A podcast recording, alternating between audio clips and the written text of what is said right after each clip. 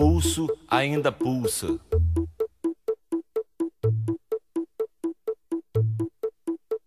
O pulso ainda pulsa.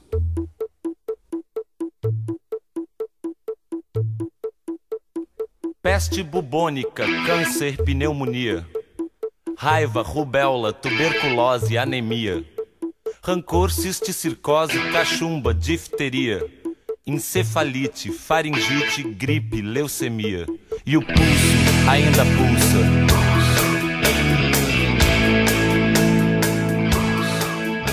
O pulso ainda pulsa. Perfeito. Boa tarde, bom dia, dependendo do horário. Uh, eu sou o Gabriel Beruti, sou professor do Instituto Federal do Rio Grande do Sul, campus Viamão, e esse é o podcast IFRS História no Ar. Esse é o nosso terceiro episódio, digamos assim, e aproveitando para a questão do coronavírus, da pandemia, fazer uma conversa puxando para o lado da história uh, esse momento do coronavírus. Então a gente tem alguns convidados, uh, também está participando o Mário Sansegundo, que é meu colega e colega no Instituto e colega uh, do, do projeto de ensino. E então eu pediria que vocês se apresentassem e depois a gente segue a nossa conversa. Tá bom? Muito obrigado por participarem da, dessa conversa. Bom, o Gabriel já falou, meu nome é Mário, né? Sou colega do Gabriel lá no, no campus Viamão do IFRS. Estamos aí para conversa. Posso ir eu, então, que estou um pouco mais longe? Claro. Então, muito boa tarde, é um prazer estar participando desse podcast. Eu me chamo Jaqueline Brizola, estou nesse momento uh, fazendo doutorado aqui na Universidade de Valência, no programa de doutorado em estudos históricos da ciência, medicina e comunicação científica, mas sou gaúcha e sou mestre em história pela URGS, né? Então, estou um pouco distante, mas venho do Rio Grande do Sul. Bom, meu nome é Cristiano, Cristiano Debrun, eu sou historiador, doutor em História pela PUC, e na minha tese eu trabalhei um pouco sobre né, na temática da história da saúde, né, na Primeira Guerra Mundial, a participação brasileira na, na Primeira Guerra Mundial e também tocou um pouco sobre a questão da gripe espanhola, né, que era epidêmica no período, e então um pouco como os brasileiros foram atingidos e também um pouco como combateram a gripe espanhola, né? Por isso é meu interesse em, também em compartilhar um pouco com vocês um, pouco dessa pesquisa.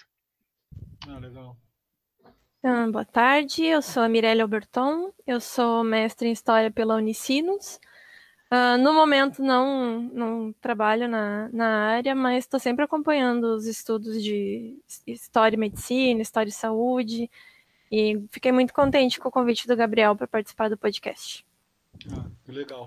Uh, eu perguntaria, eu acho que aproveitando já que a tua a tua presença na Espanha, que foi um dos é ainda um dos principais centros da atual epidemia, que como é que foi, como é que tu está vendo esse momento, o que que uh, como as pessoas estão enfrentando essa situação, como é que é o dia a dia numa situação de, de quarentena muito, de fato de quarentena, muito mais rígida do que a gente está vendo aqui no Brasil. Sim, eu queria começar contando para vocês o quanto essa situação nos pegou de surpresa, né, a toda a população. Porque, em verdade, por ironia do destino, no dia 13 de abril terminava uma exposição que nós estávamos realizando aqui no Instituto História da, da Medicina Lopes Pinheiro, onde eu estou vinculada, que era uma exposição justamente sobre a gripe espanhola, Cristiano, que trazia uh, uma reflexão importante, né, de que na verdade a gripe espanhola não começou na Espanha, começou nos Estados Unidos, mas que pouca uhum. gente sabe disso e, e se continua né, uh, reproduzindo essa, uhum. essa história. Então, uh, durou três meses essa exposição e, ironicamente, dia 13 terminou, foi o último dia, e dia 15 começou a quarentena pelo coronavírus. Né? Então, uh, uh, quando, na verdade, quando iniciou o, o, a quarentena, todos foram pegos de surpresa porque a gente estava levando uma vida normal, enquanto aqui na Itália, que é do lado, né, já, já se tinham muitos casos. E, e o governo, então, vai acabar decidindo, assim, de uma forma muito rápida, né, que pega toda a população de surpresa, porque, de fato, ninguém se preparou para esse momento, né. E desde o dia 15 nós estamos em quarentena, então já tem 32 dias que nós estamos nessa situação. As crianças não podem sair à rua sob nenhuma hipótese, né? E é uma é um, uma cena muito triste, né? Você olhar para a rua da sua janela e não ver as crianças caminhando e, e, e as pessoas todas de máscara, as pessoas todas de luva. É, então e a cada dia isso aumenta, né? Esse pânico aumenta mais de uma forma que acaba por nos deixar bastante aterrorizados assim, né? Mas o governo, ele, na minha avaliação, o governo vai agir de uma maneira bastante uh, correta, porque quando começa a subir os números, né? Uh, a primeira coisa que se deve fazer quando você não tem um, remédio, nem tampouco uma vacina, é o isolamento. Não existe uma outra maneira, né? Nós até estamos no século XXI, mas não conseguimos ainda encontrar uma outra maneira de frear uh, uh, o desenvolvimento de uma epidemia quando o vírus é novo e desconhecido. Então, o governo vai agir rapidamente, mas mesmo assim, uh, já, já, já numa situação de descontrole. Né? Porque quando começa a quarentena já tem 1.700 mortos. É, e um número já bastante chegando perto dos 10 mil contágios. Né? Hoje a gente tem uh, 181, 188 mil contagiados na Espanha. É, mesmo depois de 32 dias de quarentena e uh, quase 20 mil mortos. Eu, eu anotei aqui as cifras para a gente comentar um pouco. Né? Hoje são 19.478 falecidos e 73 mil curados, né? Que é a, que é a notícia boa, assim. Mas veja que mesmo fazendo uma quarentena uh, uh, total, né? Quer dizer, ninguém realmente pode sair à rua, todo o comércio está fechado há mais de 30 dias, com exceção do supermercado e da, das farmácias. Mesmo com essa postura, com essa atitude, mesmo assim nós temos 188 mil pessoas contagiadas. Então, estima-se que se não houvesse essa atitude, seriam meio milhão de pessoas contagiadas hoje, né, no dia 17 de abril. E, bom, esse é o panorama atual, né, embora a gente esteja passando por uma situação, no meu caso, que, que, que estou aqui para estudar, que sou estrangeira, né, é, também nem voltar para o Brasil eu poderia já nesse momento, né, agora nesse momento. Todas as fronteiras estão fechadas e, e para qualquer coisa que você queira fazer, você precisa pedir para a polícia, né? Então, mesmo que seja essa situação bastante difícil, é, é, ela é uma, uma situação necessária e a gente já estima, já vislumbra sair da quarentena em 10 dias. Quando tu comentaste sobre isso da, se não tivesse sido feita a, a quarentena, a situação poderia ser muito mais grave, né? Uh, eu estava pensando, me lembrando uh, de como isso, no nosso caso aqui no Brasil, uh, acaba causando uma, uma falsa impressão de segurança. Não estamos testando em massa, então a gente não tem a real dimensão da contaminação e da, dos óbitos, está estourando óbito uh, por caso de infecção pulmonar grave, esse tipo de coisa. Uh, e ao mesmo tempo uh, eu tô ve vejo nos comentários ah tá mas e esse pico que ia vir que era em março era em abril vai ser em maio em junho parece que algumas pessoas começam a desacreditar da gravidade mas justamente porque o isolamento está apresentando algum efeito positivo me, apesar da, da subnotificação. Então só não estourou porque mesmo com falhas, estamos isolados, não tem aula, uh, tem uma série de atividades interrompidas, e isso está permitindo que o caso não se agrave mais ainda uh, do que já está. Mas isso acaba tendo um efeito negativo nas pessoas. Sim. E uma outra pergunta: daqui a 10 dias volta também o sistema educacional todo? Ah, então. Não. Uh, bom, vou começar então pela, pela pergunta do Mário, que é mais fácil de responder, e depois vou comentar o que o Beruti acaba de, de colocar. Não, o sistema educacional não volta esse ano. Né? A gente, uh, as informações que a gente tem é que uh, todos os estudantes vão ser aprovados, porque o, o ano letivo termina em junho. Então, eles aqui, é engraçado que aqui eles nem cogitam a possibilidade de estender o ano letivo como nós somos acostumados no Brasil. Ah, teve greve de uma semana, de duas semanas, vamos recuperar lá em janeiro. Não, isso aqui não existe, né? Terminou, terminou. Interessante. É. E então eles ah, vai vai ser vai esse ano os alunos não voltam, tá? Porque eles uh, calculam que é muito difícil de controlar, principalmente as crianças. Não tem como você pedir para a criança não se aproximar do coleguinha, entende? E, e, e, o Estado não pode arcar com a responsabilidade. O que eles dizem é evidente que eles não falam isso, mas a gente sabe que o Estado não vai arcar com uma contaminação em massa entre as crianças, entende? Então, esse ano, só a partir de setembro volta às escolas, né? Mas agora, voltando para o que o, o, o Beruti comentava, assim, a situação do Brasil é realmente muito preocupante, né? E a gente vem comentando aqui, eu tenho os, os meus colegas aqui do Instituto, que tem alguns que são latino-americanos também, que vêm de outras áreas, da biologia, da medicina, né? É um instituto interdisciplinar, então tem historiador, mas também tem pessoas que fazem as ciências das suas áreas, né? A história das suas áreas. Então, as pessoas realmente uh, ficam impressionadas como que, uh, primeiro, como que, como que a população pode duvidar né, do, da efetividade da quarentena, né, da forma com que está sendo feito, né? E sem, sem, sem tocar nas orientações do presidente, que isso realmente. Eu, eu fico com vergonha quando tenho que conversar sobre isso com os colegas, porque a gente não sabe nem o que dizer, né? Do, do, no, momento desses, é, é, digo, olha, gente, eu, eu, eu sinto vergonha por, por, por, porque eu não quero que vocês pensem que as pessoas no meu país são desse jeito, porque não são as pessoas sabe? Tem noção e tem muita gente que está fazendo. Algumas não são, né, Jaque? Algumas.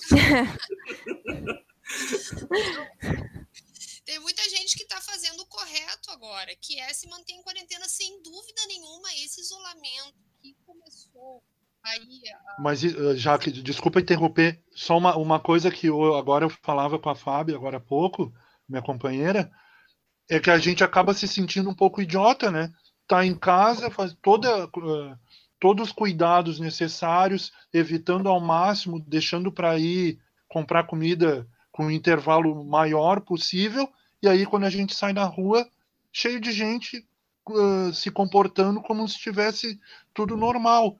Uh, os últimos dois fins de semana, a gente acordou, sábado e domingo, sol lindo, aí já vem na cabeça imediato. A orla do Guaíba deve estar tá lotada. E um pouco uhum. mais tarde a notícia que vem é justamente essa. Isso. Parques lotados, a orla, orla, orla lotada.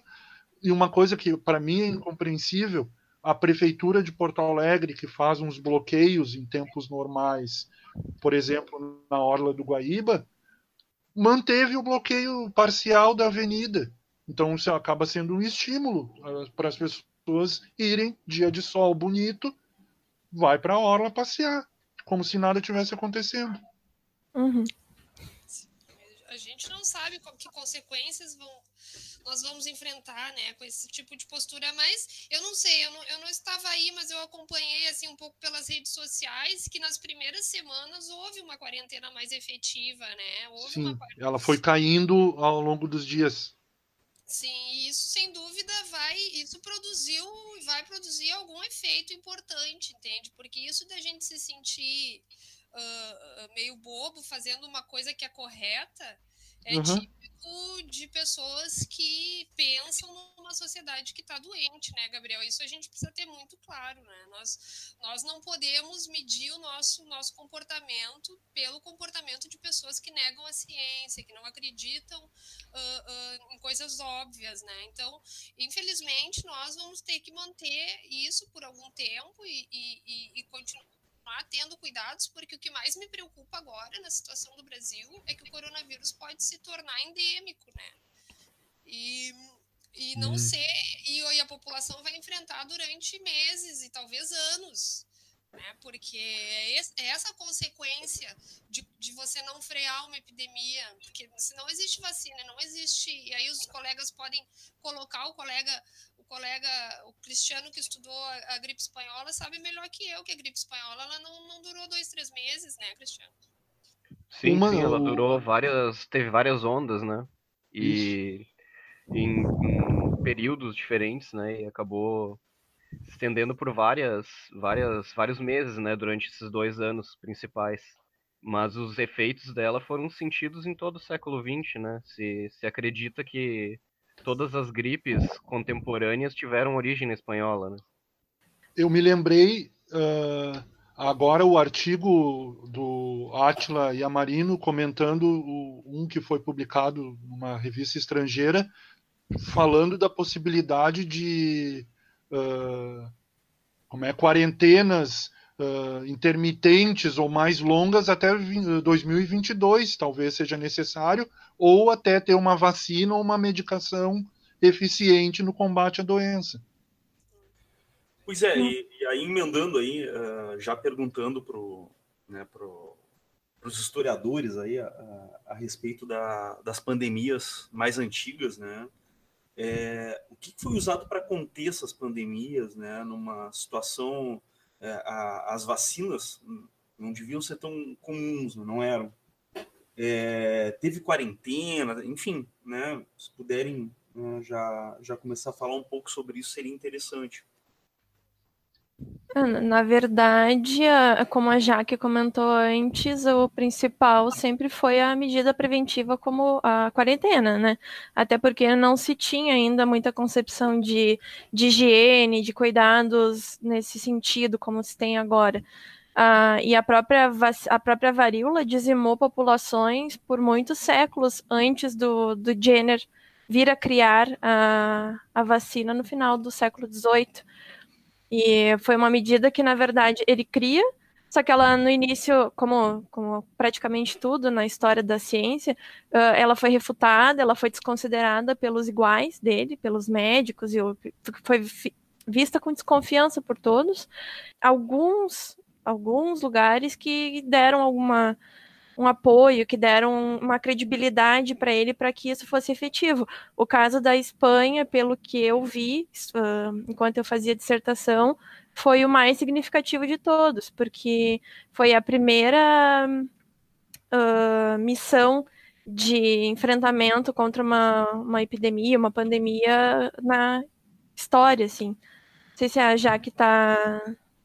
Tu te referes à expedição do Bames pela América? Isso. Isso, essa aí. É, essa história da vacina é, é, a maior prova, né, de como as populações resistem, é, como a Mirelle estava colocando, né, porque na verdade a forma de lutar contra as enfermidades ela é um bem cultural, né, a gente, por isso que a gente diz que é tão importante a história da saúde, é tão importante nos dedicarmos a compreender esse fenômeno que, se, que, é, que é um fenômeno da natureza, mas ele se reproduz socialmente de acordo com a nossa movimentação em sociedade. Então, como as pessoas não aceitavam a vacina, como bem colocou a Mirelle, durante todo o século XIX, né, a, e, e, depois também no século XX, porque a, a revolta da vacina no Rio de Janeiro foi a maior prova de que havia uma resistência organizada, inclusive, né? Uhum. Uh, e claro que aí a gente pode elencar um conjunto de motivos, né? Não é apenas pela ignorância das pessoas, acho que a gente sempre tende a, a pensar que as pessoas são, são, são ignorantes, não entendem a importância, mas também elas, elas buscavam preservar seus costumes, né? Buscavam uhum buscavam encontrar maneiras de tratar seus próprios corpos que não tinham que ver necessariamente com aquela maneira que era pensada por um governo que não dialogava com elas, com as suas questões, enfim. E mesmo porque não, não se tinha essa aceitação do método científico de cura, né? Eram, eh, as populações buscavam outras práticas de cura para poder se se curar realmente de uma enfermidade, curandeiros, barbeiros, sangradores, uh, xamãs, uma N infinidade de, de curadores que auxiliavam essas populações. Os, os, principais cuidados, os primeiros cuidados, sempre feitos em casa. Essa, a, o médico, ele era mal visto, porque ele ia cortar o corpo, ele ia, uh, ele ia burlar um, um, uh, como eu posso dizer, uh, o presente de Deus, no caso, ele ia burlar a santidade do corpo mexendo nele. Então, demora para que essa mudança, essa aceitação do tratamento médico realmente aconteça. Exatamente. E como a história não é uma constante evolução, né, Mário Beruti? A gente vê que hoje, uhum. em pleno século XXI, nós temos um movimento organizado contra a vacina no Brasil. Uhum. uhum. É interessante Mas... isso que, que vocês colocam, né? Que até que a Mireille coloca nessa uh, esse pensamento que existia, né? Que ainda persiste em alguma, alguma medida hoje em dia, né? De pensar no médico como essa figura, né? Que não é profana, não é sagrada, né? E, e vai enf enfrentar o, o corpo, né? Criado por Deus, vai desafiar essa criação divina, né? E isso se vê até, por exemplo, na espanhola em Porto Alegre, né? Quando as vendas de, de galinha, né, no mercado público foram altíssimas, né? Porque as pessoas começavam a se tratar com canjas, né? Com caldos, uhum. né? Com essa, com esse, com essa receituário mais popular, né? Então isso acaba assim atingindo as populações e mesmo hoje, né? Aqui na minha cidade, uma cidade de de 20 mil habitantes, né? De de assim origem alemã, a maioria das famílias e tal, e uh, se falam muitas receitas caseiras, assim, até o tal do bálsamo alemão agora voltou, né, a, a moda. então, é, é, existem coisas que persistem, né, nesses períodos, né, mas é muito também uh, por falta de informação, né, ou por muita desinformação que, que circula entre as pessoas também, né. Sim. É, eu acho que uma coisa que é interessante, porque assim. Uh, as pessoas, é sempre importante a gente falar da história, mas, mas tentar puxar né, para o que a gente está vivendo agora para o presente. Porque a história não tem nenhum sentido se a gente não puder uh, refletir sobre a nossa vida em sociedade. E, e, é isso de fato que interessa as pessoas, né? Mais do que uma erudição, saber coisas, enfim sobre o passado. Então, mas isso que a gente estava comentando agora, que o Cristiano estava comentando, que a Mirelle estava comentando, é muito, é muito interessante a gente, a gente perceber que o que a gente vê hoje no Brasil nada mais é do que uma maneira de negar a ciência, né? negar uhum. aquilo que se sabe a respeito de como combater as epidemias. E nesse aspecto, em nada difere de, de outros momentos históricos, quando as pessoas negavam a vacina, porque né, não entendiam a importância, ou negavam o isolamento lá durante a gripe espanhola, porque não achavam que era uma coisa tão grave assim. Então, como que isso, na verdade, essa, esse comportamento negacionista, ele se repete, né? E ele causa, ele causa tragédias uh, ao longo da história aí que a gente está tá observando mas uh, vocês trazem questões que mostram que isso é muito mais complexo do que simplesmente dizer que as pessoas eram ignorantes. Eu acho que a Lely comentou isso agora há pouco, a Jaque. Uh, não atribuir so, simplesmente a ignorância das pessoas, sem considerar isso de outros saberes médicos. Uh, no caso da revolta da vacina no Brasil, desconsiderar que era um momento em que a abolição da escravatura era muito recente, o processo de higienização das cidades, no caso do Rio de Janeiro, isso foi um momento que se expulsou a população uh, principal, pobre e principalmente a, a população afrodescendente para a periferia da cidade, acabar com os cortiços. Uh, tem outras questões que ajudam a entender o porquê da revolta, né? Além da, da, ignorância, do desconhecimento do, da questão da, da medicina e, e todas uhum. essas questões que vocês apontam. Eu tenho, acaba me, me incomoda muito quando eu vejo na TV, nos comentaristas, sempre essa a relação muito simplificada, principalmente em relação à, à revolta da vacina. Uhum, uhum. É interessante isso que tu coloca, porque é mais ou menos o que o, o George Rosen coloca né, na, na, na, obra dele, que ele analisa a epidemia de tifo nos Estados Unidos em 1847, né? E ele fala que a epidemia, né, em geral, né, não só de tifo, mas todas, ela não é só o acumulado de casos, né? Mas que ela aponta muito mais para as deficiências de uma sociedade né, daquelas populações do que exatamente ela seja apenas uma soma de casos, né?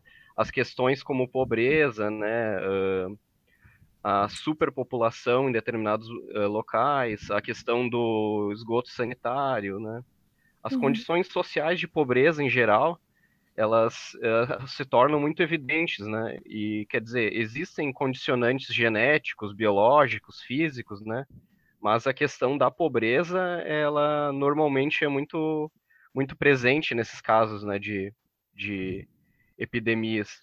Então ele coloca mais ou menos isso, né? Que não é apenas uhum. uh, desconhecimento, mas também tem toda uma questão da condição social dessas, dessas populações, né? Que também é importante ressaltar.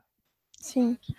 É que é, sempre é difícil quando toca nessa parte da mudança, da, da mudança da, de uma concepção cultural ou religiosa, uh, a própria situação da, da varíola. Se tu pegar, tinha os que diziam que não iam aceitar uh, a vacinação com medo de que a vacina fosse uh, esse fluido que fosse ser recebido pelo corpo ia uh, começar a mutar as pessoas e transformar elas em algo semelhante a uma vaca. Elas iam adquirir essa, essas características, assim como tinha essa questão do corpo que eu mencionei antes, de tipo, tu não, tu não pode macular uh, como Deus, uh, a obra que Deus fez, tu não pode te te sujeitar a uma coisa dessa. Então, é complicado. Outro exemplo, que não é exatamente sobre as doenças, é a questão da, da mudança dos cemitérios de dentro para fora das cidades. Porque os, os primeiros cemitérios geralmente eram construídos ao lado ou nos fundos das, das primeiras igrejas. E conforme as noções higienistas vão crescendo, vão melhorando, vem essa normativa de transferir o cemitério para fora dos muros. Porto Alegre foi uma que não aceitou fácil essa transferência do cemitério para fora dos muros por causa da, da questão religiosa. As pessoas não aceitavam isso. Interessante que, tipo, no Equador, o que a gente está vendo hoje é, por, por incapacidade, os corpos sendo abandonados nas ruas. Uhum. Os, os Estados Unidos, a situação absurda de abrirem cova uh, coletiva em parques da cidade. Uhum. E uma outra questão, eu queria que aproveitar também pedir para comentar um pouco dessa história da vacina, né? Porque a Mirelle comentou ah, algo ah, ali da, né, das pessoas terem tinham medo, né, da, da, vacina que iam transformar em vaca, coisa tal, porque a vacina era outra também, né? Se pudessem comentar um pouco sobre, né, sobre como eram essas vacinas e, e enfim. Né? Ah, sim, é que na verdade o, o Edward Jenner uh, ele uh, analisando as pessoas contaminadas pela varíola, ele, ele estudando alguns pastores de de gado vacum, ele viu que esses pastores tinham as marcas das bexigas, só que eram marcas uh, de, um pouco diferentes e não era uma doença tão agressiva quanto a varíola em si, quanto a varíola dos seres humanos. E foi ele uh, fazendo essa análise em cima da, desse gado, desses pastores, uh, que ele criou a vacina uh, a partir das pústulas das vacas. Na verdade, o nome vacina vem disso, porque é de vaca, vacum, vacina. Então, é, é daí que vem o termo.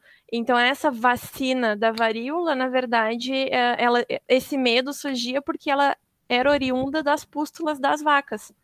Hum. É, mas depois se criava uma, uma cadeia de imunização, né? Porque, na verdade, na verdade o, o smallpox, que é o vírus da varíola, ele é muito parecido geneticamente com o cowpox, que é o vírus que acomete as vacas. Né? Então, uhum. o que, que o médico percebeu, como bem colocou a Mirelle, né? O médico percebeu que aquelas ordenheiras que uh, uh, trabalhavam ali com as vacas, tirando leite de vacas que tinham o cowpox, elas ficavam imunes à, à varíola dos humanos, ao smallpox. Né?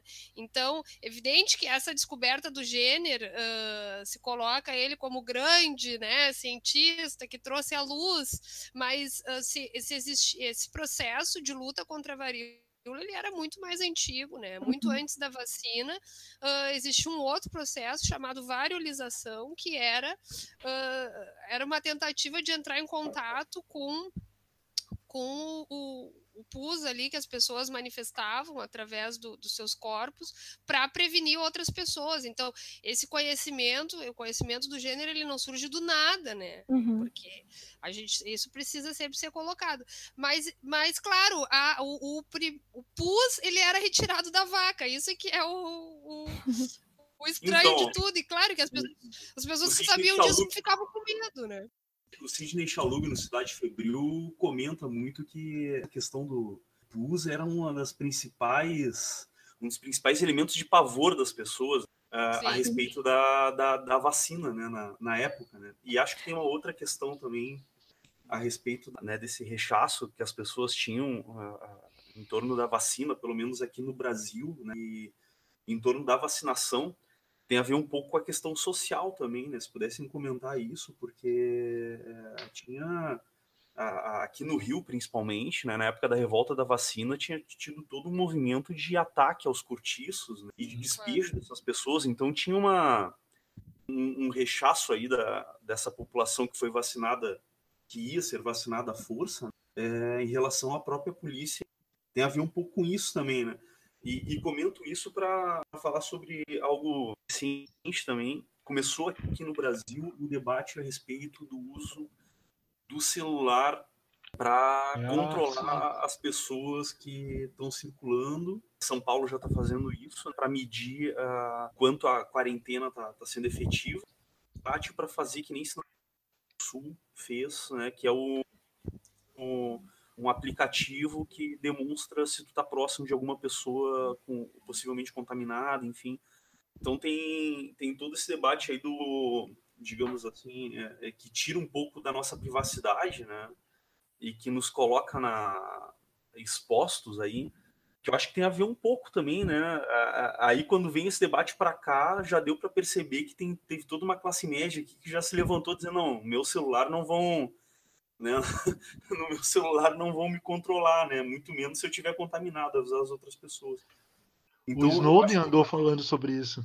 Pois é, né? Mas é, é interessante, né? Porque para te baixar app de loja e, e, o Google e o Facebook, todo mundo sabe, usam o nosso padrão de consumo e de visualização uhum. de sites para nos vender coisa, pode, né? Nunca ninguém se importou com isso. Melhor, a maioria das pessoas nunca se importaram com isso. Agora, numa situação de pandemia, é um grande problema isso. Então, enfim, falei um monte de coisa aí para me embaralhar o assunto. Não, mas citou o Chalub, né? O Chalub é a nossa grande referência nos uhum. estudos históricos aí, né? Do, do, da história social no Brasil Império. E ele vai trazer de forma magistral essa relação que tu colocas aí, né? De, de conflito social em razão da vacina, né? Porque na verdade nós estamos falando de um, de um governo ali no, na Primeira República, de um governo oligárquico, elitista, que não tinha nenhum tipo de preocupação em esclarecer as pessoas, né, as questões científicas, onde a grande maioria das pessoas estava jogada à miséria no Rio de Janeiro e, e não tinha acesso à educação, né, então evidente que para essas pessoas não fazia sentido nenhum uma vacina que era imposta de cima é, numa tecnologia que elas não conheciam, que não legitimavam. A questão das mulheres ainda era mais dramática, porque existia todo um padrão da mulher que deveria se comportar de determinada maneira, não podia mostrar nada do corpo. Tu imagina tirar a roupa para o comissário vacinador eh, te, te botar uma vacina no braço. Né? Então, era. E sem falar que em alguns casos podia acontecer algum efeito, alguma, e as marcas das bexigas da varíola ainda poderiam se, se apresentar. Em alguns casos acontece alguma reação, alguma coisa assim, que era também um dos medos lá no início, quando a vacina do Jenner tomou, uh, começou a ser mais usada. Uh, esse receio social de não, mas eu vou ficar com essas marcas horrorosas, como é que eu vou achar um marido? É, Também tinha isso. Uhum. Mas é interessante que vocês colocam um pouco sobre esse comportamento da população, né, em geral, ou mesmo das minorias, né, e também dos, dos grupos mais ricos, né, da, da, da população, né, da, das elites, digamos assim. E, o, e, sempre quando tem essas situações de epidemia, né, aparecem diversos bodes expiatórios, né, em, em diferentes momentos da história. Muitas vezes são estrangeiros, né, ou minorias religiosas, étnicas, né, e o que acontece mesmo é, um, é uma espécie de, de cerceamento né, da circulação desses grupos. Né? Quando a gente está falando ali da revolta da vacina, né, que ocorreu ali por volta de 1904, né, e a gente está falando do espaço urbano do Rio de Janeiro ali que tem vários grupos que convivem, né? Tem uh, africanos libertos que circulam ali na cidade, né? Imigrantes pobres, né? E essas populações convivem ali no, no, no centro, do, na, na, região da Cinelândia, na Praça da República, com uh, famílias que têm um modo mais uh, ligado à Belle Époque, né, a, a, uma, a uma França, né, mais ligado à Europa. Então essas populações estão convivendo ali, né, nesse momento. E surge a, toda a revolta da vacina, as barricadas, e, de certa forma, né, é um momento de se fazer não apenas a higienização dos corpos com a vacina, mas também de se limpar esse espaço urbano, né? Sim. Então, essas populações são afastadas desses espaços, né? Uh, nesse momento. E dá para fazer um paralelo aí, né, com o que o Beirute falou com essa questão atual dos aplicativos, né? Uh, essa questão da circulação, né, de, das pessoas, né, através dos, dos aplicativos, né, também é, é uma questão interessante, porque no fundo nós estamos falando disso, né, do, das pessoas andando no espaço urbano, compartilhando o espaço urbano, né, juntas. É, e, e, e o que, me, que eu achei interessante, assim, é que essa questão do, do, do rechaço público da, de ter né, o seu celular invadido ali né, por um programa espião. Na verdade, já é, né, quase todos os apps já são programas espiões, né? mas me pareceu uma atualização do mesmo da mesma reação pública que possivelmente se teve. Óbvio, é, é diferente, né? mas é, é algo. É, não querendo que o pessoal da saúde e a polícia entrassem né, chegasse próximo ao seu morro, ao seu cortiço para realizar a vacinação. É também uma violação da privacidade, digamos assim, né? Seria algo. Sim, sim. Se daria para fazer um paralelo. É muito diferente, né? Mas uh, uh, me chamou a atenção essa, né, esse, é. esse movimento, né? Sem contar que. É, Talvez nesse momento fica evidente algo. Estão mais próximos do que a gente pensa, né, Beruti? Nós Não, conhecemos ia... pessoas que têm que, que acham que vacina é bobagem e é tudo uma invenção, uhum. sei lá, de. Não, eu ia comentar sobre essa questão da privacidade, Mário, que talvez tenha a ver com algo que o Cris comentou antes sobre a questão da desigualdade. Esse momento de epidemia talvez seja está ficando, no caso do Brasil, escancarado o absurdo da desigualdade social e econômica, em que tem um monte de gente que está apavorado porque não tem como ficar em casa.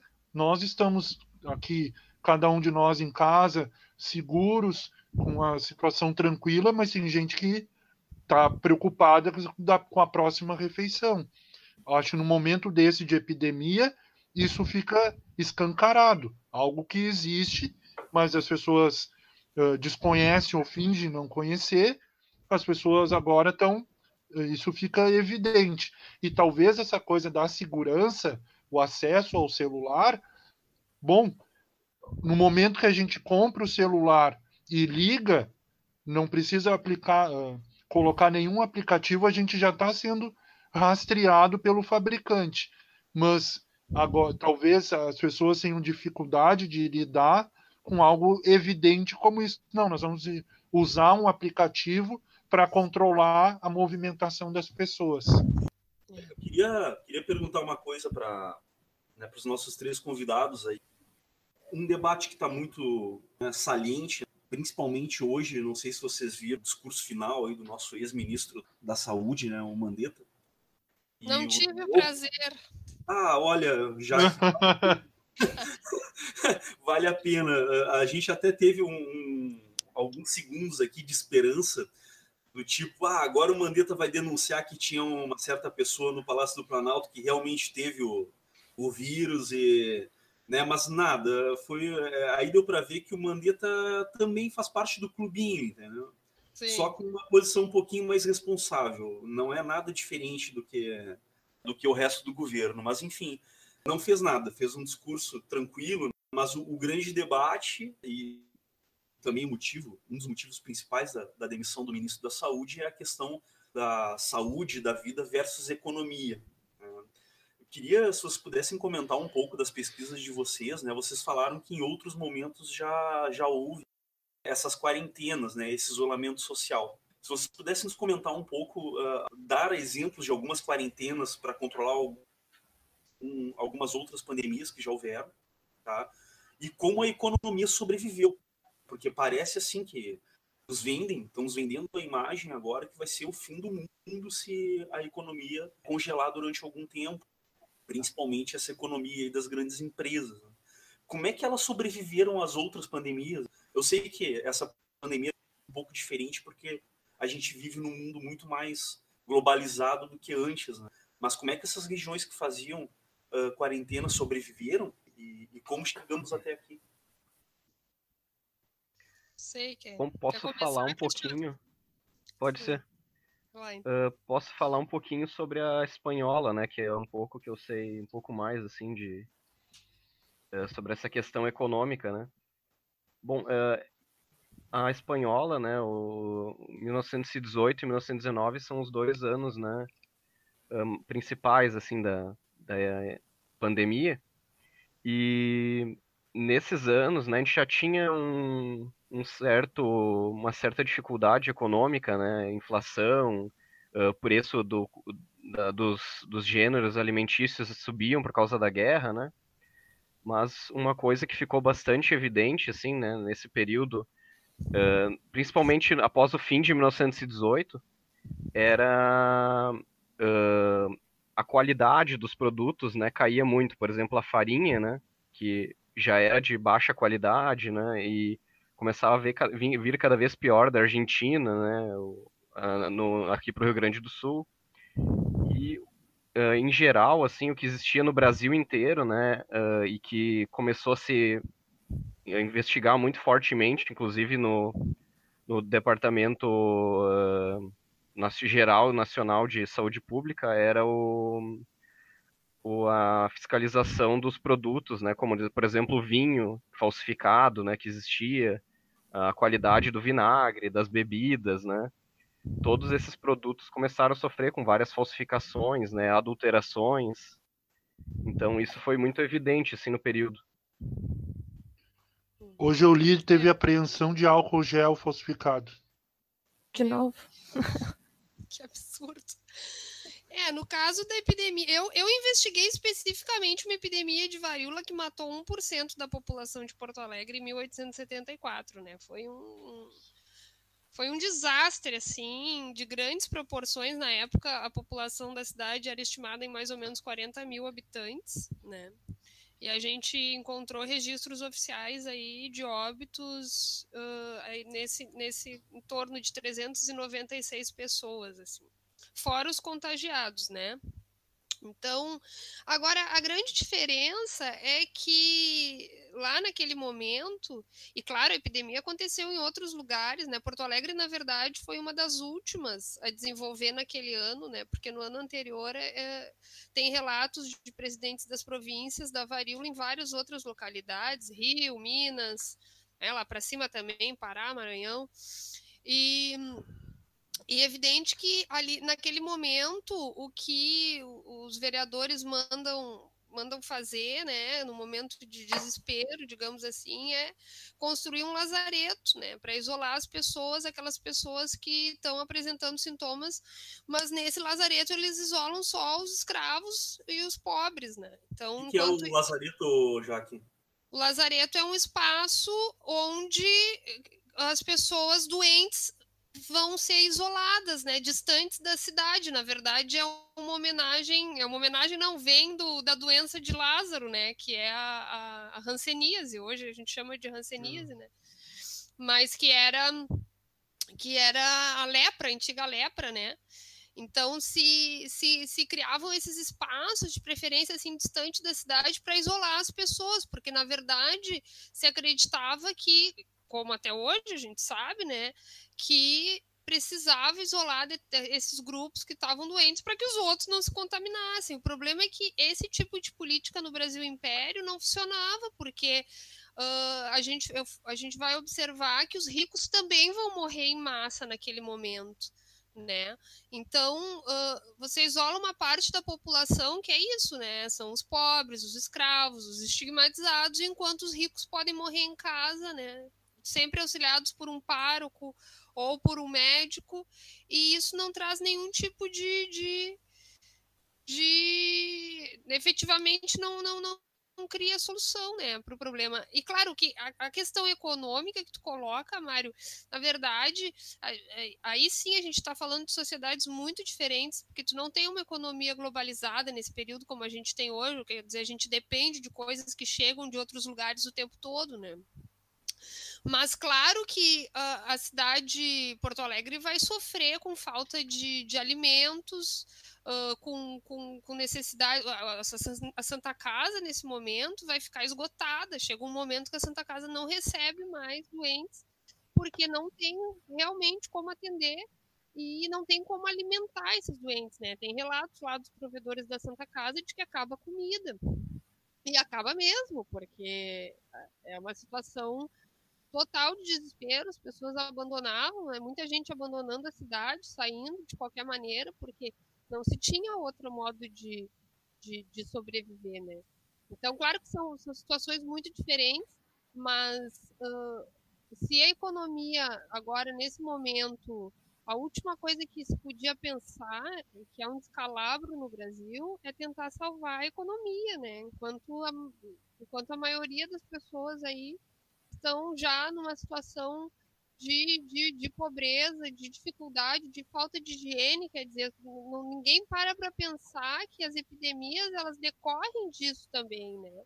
Dessa, dessa, dessa falta de, de, de estabilidade, de, de, de, condições básicas de higiene que muita gente sofre, que muita gente passa hoje no Brasil. Né?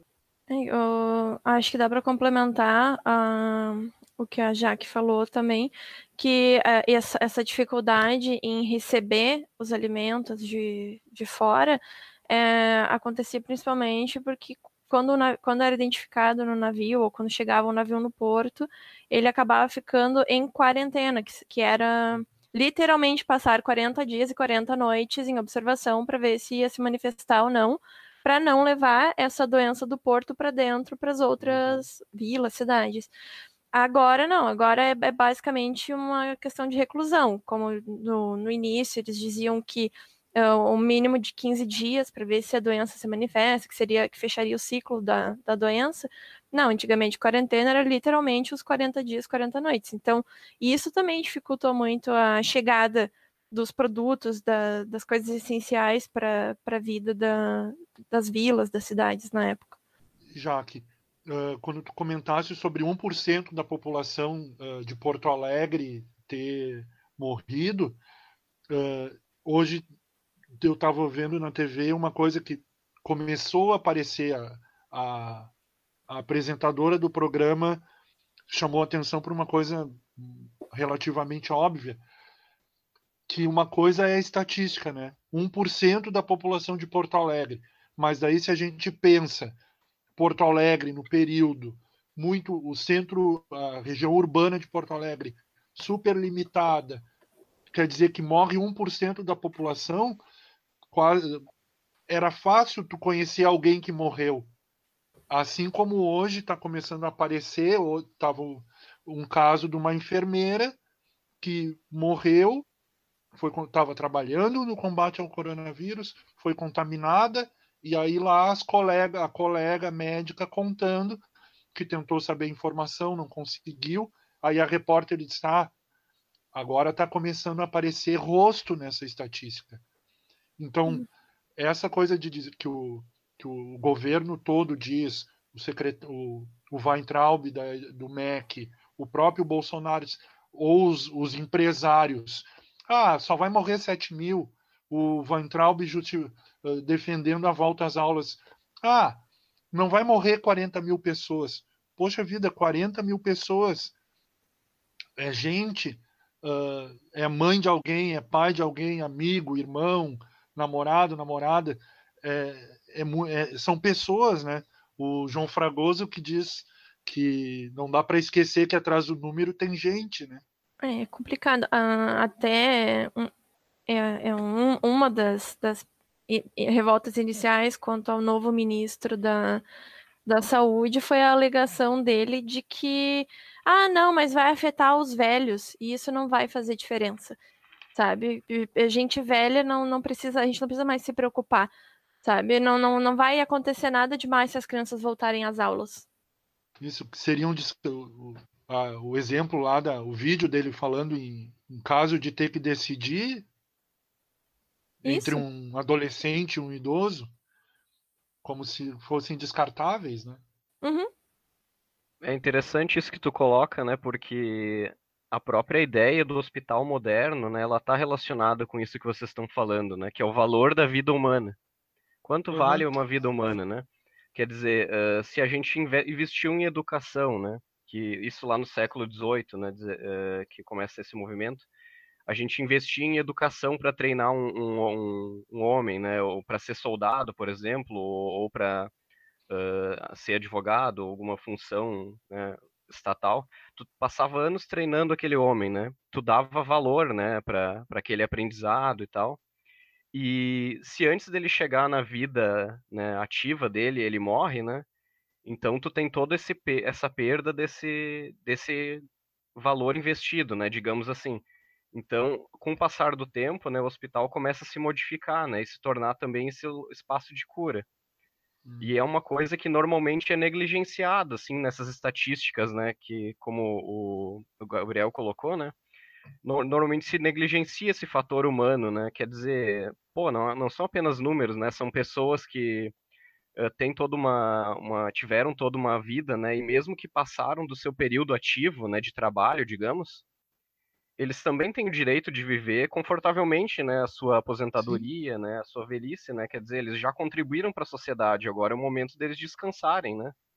De serem protegidos. De serem protegidos, né, então uh, muitas vezes se dá valor muito para esse aspecto econômico, né, no, no, no cálculo de quanto vale aquela vida, mas se esquece que mesmo depois de que aquela vida passou o seu período econômico, ela também tem direito, né, a desfrutar o restante da vida com, com qualidade, né, de, isso não é um aspecto que está na sociedade, mas também atinge a, a própria formação médica atual. Uh, eu andei tendo contato com algumas discussões de como da necessidade, da importância da forma, formação humanística na formação médica, que vai além da, da simples uhum. erudição, que a formação humanística significa justamente isso, prestar atenção no teu paciente, ouvir a história dele, uhum. conhecer a história dele, pensar esses aspectos que foram mencionados aqui, que, que aquela pessoa não é só o, o Covid-19, como aquilo que, que era, não sei se ainda é comum, mas eu já, já ouvi falar de uh, os pacientes serem referidos não como o paciente Gabriel, não, é o paciente do, do apendicite. Uh, que horror. Isso é, é né? Muito... É, é uma desumanização, então a importância da, da formação humanística também passa por isso, por, por tu te importar com o paciente, por não achar, porque é muito fácil isso. Eu gosto de uma, de uma expressão do, do Luiz Nassif, jornalista, que ele diz os cabeça de planilha, né? O cabeça de uhum. planilha diz, ah, um idoso com que já passou o seu ciclo produtivo e um adolescente, não, salva o adolescente. Mas isso, pensando como um cálculo de como administrador de um hospital. Mas, pô, é gente. E, uhum. e aí não se pensa no próprio médico, ou no enfermeiro, num técnico de enfermagem, que vai ter que tomar essa decisão. Eu tenho um respirador para 10 pacientes, em, em, qual que eu vou usar? Como é que eu decido? Como é que fica um médico, um agente de saúde, depois que tem que tomar uma decisão dessas, para atender os outros que ele precisa atender? Então, não é só estatística, né? Uhum. Agora tu estava comentando isso, Gabriel. Eu estava eu tava refletindo que no Brasil os médicos não têm, né? Durante a graduação eles não têm história da medicina, né? Nem filosofia uhum. da isso é e, e, aqui na Espanha todos os médicos no primeiro semestre da faculdade têm uma disciplina de história da medicina, né? Que inclusive a minha orientadora aqui na Universidade de Valência ela ministra essa, essa disciplina, né? Então, ali eles aprendem desde desde as questões clássicas, né, da Grécia antiga, quer dizer, entender o corpo, entender uh, uh, o ser humano que está ali por trás, né, que, que também é um, um, sujeito histórico, que o conhecimento que se tem hoje, ele também é um conhecimento que que deriva de outros momentos e, e, enfim, que em outros momentos se teve outros conhecimentos, quer dizer, os médicos no Brasil, eles não têm essa formação. Né? Então, eles acabam enxergando muitas vezes o, o paciente como um cliente? Como um, um sujeito que está ali e que tem, que tem que tratar as partes dele, enfim.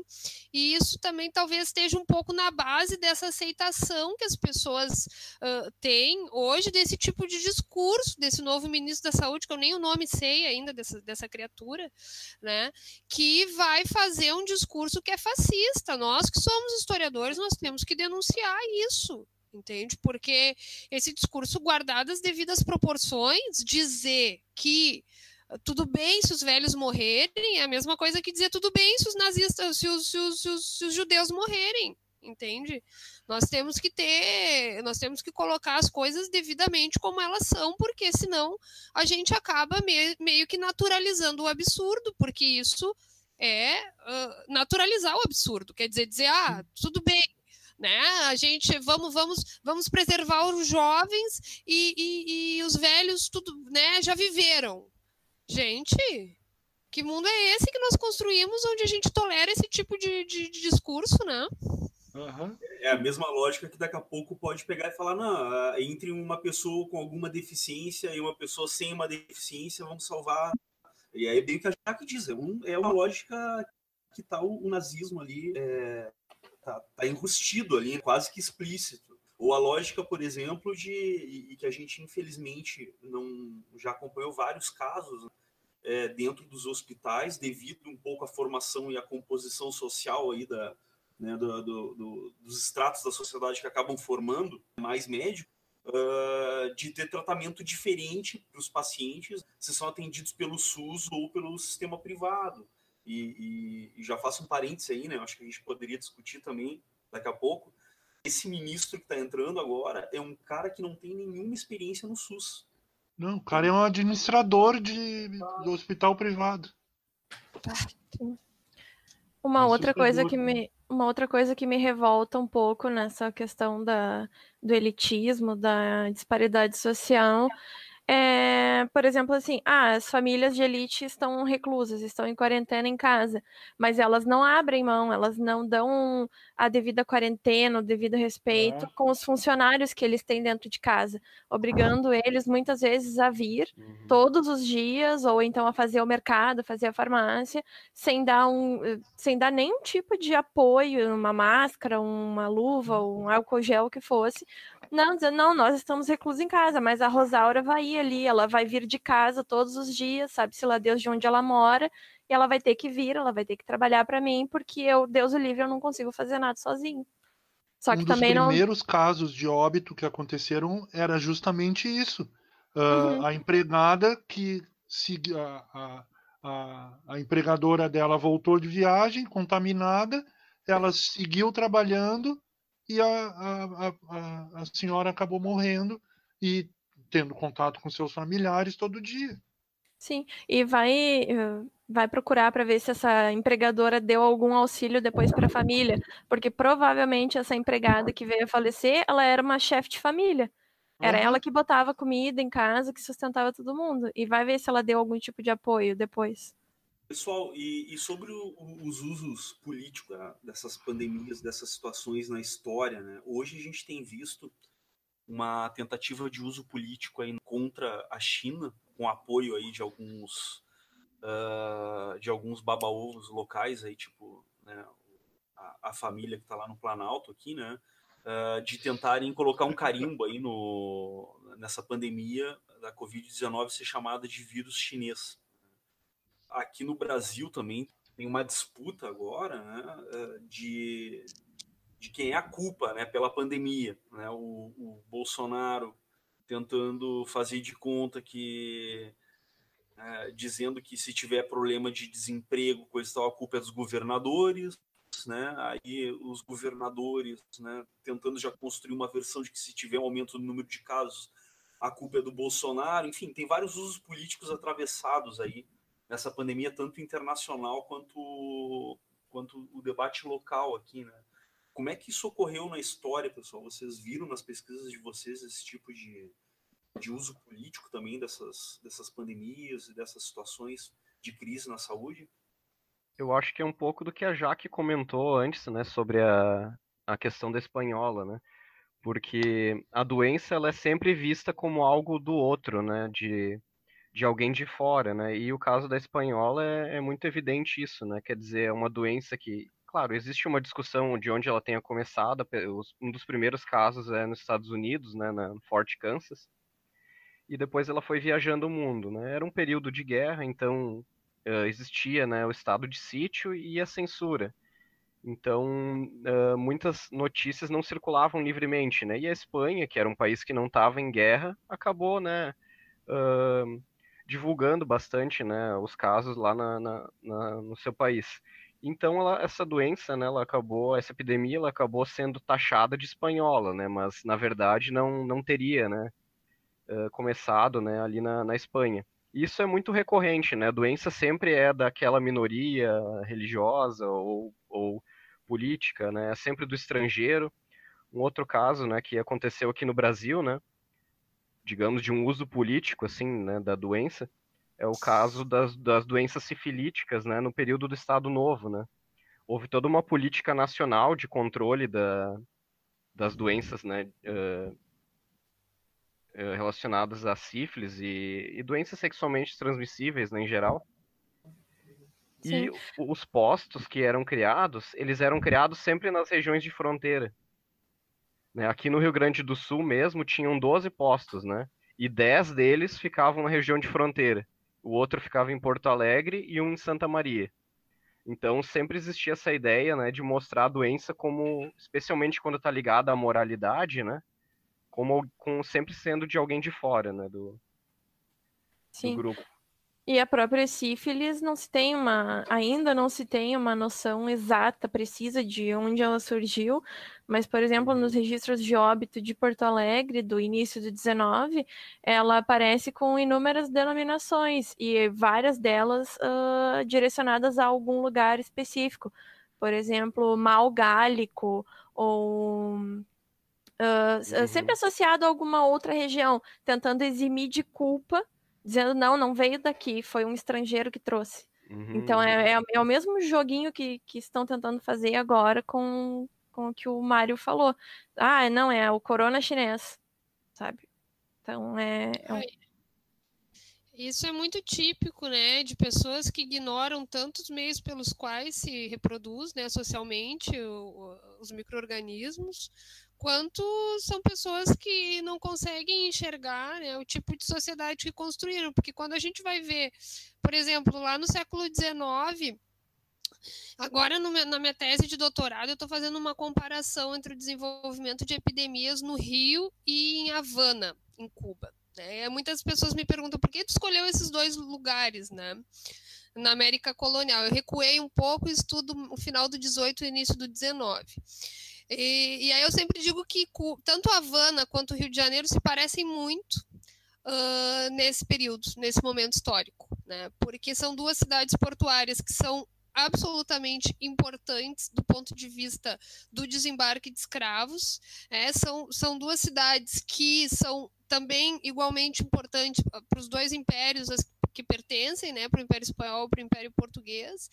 E uh, agora, aprofundando um pouco a pesquisa, eu, eu, eu, eu vou observar que tanto em Havana quanto no Rio de Janeiro, esse comportamento de colocar a culpa nos escravos da chegada de doenças, ele é recorrente. Né? No caso, no caso do, de Havana, o grande problema em Cuba era a febre amarela.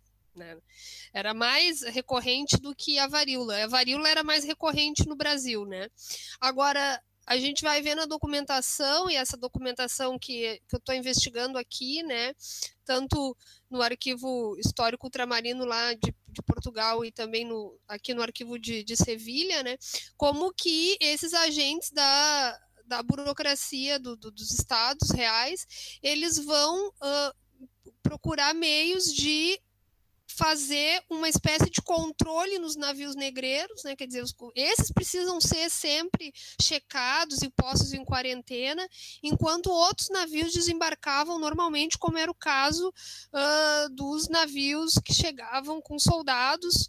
Né, para a proteção da, das fronteiras, aí vai ter muito, vai ter muita documentação sobre isso no Rio, porque era um período onde a colônia, onde eles estavam organizando uh, expedições para a colônia do Sacramento, né? Então, está desembarcando muitos soldados no Rio de Janeiro que estão doentes, mas eles não são fiscalizados. Né? Então, quer dizer, o estigma social, os critérios raciais, eles não, não, não resolvem o problema, não resolveram ao longo da história, porque você colocava os escravos como os culpados, mas na verdade os outros chegavam também, né, infectando e e é o mesmo comportamento que a gente vê hoje, né? Quando a gente tenta encontrar um culpado é para uma doença que, na verdade, tem muito mais a ver com essa, com essa, com esse estado que as coisas chegaram, né? Onde milhares de pessoas passam fome, não têm condições básicas de higiene. Foi um artigo que o, que o historiador da saúde Marcos Coeto, que é um, que é um um, um, intelectual muito respeitado na área da saúde, ele, ele publicou agora, recentemente, um artigo chamado Coronavírus e Neoliberalismo, né? para a gente uhum. entender um pouco uh, como que a nossa sociedade conseguiu, ainda é incapaz de, de, de, de frear novos vírus, né? E ele vai identificar justamente essa negligência que a gente que a gente apresenta com a miséria, com a pobreza, com a falta de condições básicas de higiene. Né? Como interessante que isso uh, no noticiário ele passa, é, toca no assunto, mas não aprofunda, né? Uh, se fala ah, é uma preocupação as periferias. Tá, mas por que Sim. não se aprofunda a discussão de bom? Isso tem a ver com uh, com as condições de moradia, com a concentração imobiliária, com condições de, de transporte, com concentração de renda. Uh, se foca muito a consequência, mas não, não se busca uh, abordar por onde passa isso. Eles até agora está bem comum o próprio ministro, ex-ministro da Saúde, embora uh, tivesse sido um dos defensores do, de corte de verba uh, do SUS, todo dia lá bonitinho com, com o colete do SUS. Mas o SUS vem sendo desmontado. Se reconhece que, bom, só não vamos, não estamos piores que os Estados Unidos, porque ainda temos o SUS. Mas o SUS tem todas essas dificuldades pelos cortes de verba, pelo negligenciamento do SUS, e ainda assim agora isso da questão do Estado, uh, do, do, papel do Estado, está uh, se falando no, no, na ajuda aos estados, justamente para uh, conseguir manter as pessoas em casa, e aí mesmo os jornalistas já ficam falando, ah, mas a contrapartida do estado, dos estados e municípios, ah, a reforma fiscal e a reforma administrativa. Então, no meio de uma epidemia, as pessoas correndo risco de morrerem e eles seguem firmes com o seu com o receituário de desmonte do Estado que é fundamental para enfrentar uma, uma epidemia dessas. Sim, sem dúvida. É, isso que tu comenta é, é uma constante, né? Desde o consenso de Washington, né? Todo, uhum. todo empréstimo que um país faz em qualquer área, seja na saúde ou na educação, ele vem junto com o empréstimo uma série de condicionantes a serem seguidas, né? E, e, e, vai muito e passa muito por esse processo, né, do neoliberalismo, né, e, e da e de certas condições que esses estados devem operar, né? Então isso não só no Brasil, né, mas muitos países todo e qualquer empréstimo ou apoio financeiro sempre vai embutido com uma cláusula que deve ser seguida, né? De como esse dinheiro deve ser usado, né? Mas sempre nessa ideia, né, de, de estado mínimo, né? E esse é, talvez, é, eu me preocupo muito vendo esse tipo de situação, sabe? Porque, na verdade, a gente tem no Brasil, a gente não tocou nesse assunto, mas a gente tem doenças endêmicas no Brasil até hoje que elas já estão superadas em muitos lugares do mundo, né? A febre amarela é um caso. A febre amarela apareceu de novo, o sarampo apareceu de novo, né? E, e, e, as pessoas estão morrendo de sarampo em pleno século XXI, que é uma doença que a gente encontra nos registros lá do 19, né? E, e... sei, Mirella, se Mirella, se tu quer comentar alguma coisa sobre isso, certamente tu encontrou sarampões lá nos teus registros no século XIX. Ah, sim. Uh, eu, inclusive, encontrei uma suposta epidemia de sarampo no início do 19 em Porto Alegre.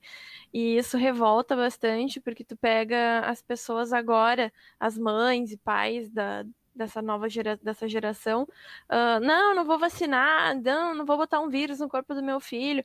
Só que eles estão sujeitando essas crianças a serem as próximas vítimas de uma, de uma doença que até então se considerava controlada que é no caso do sarampo, né, que é o, o mais óbvio agora. Mas é, um, é, é a mesma coisa que tu tentar discutir com um terraplanista.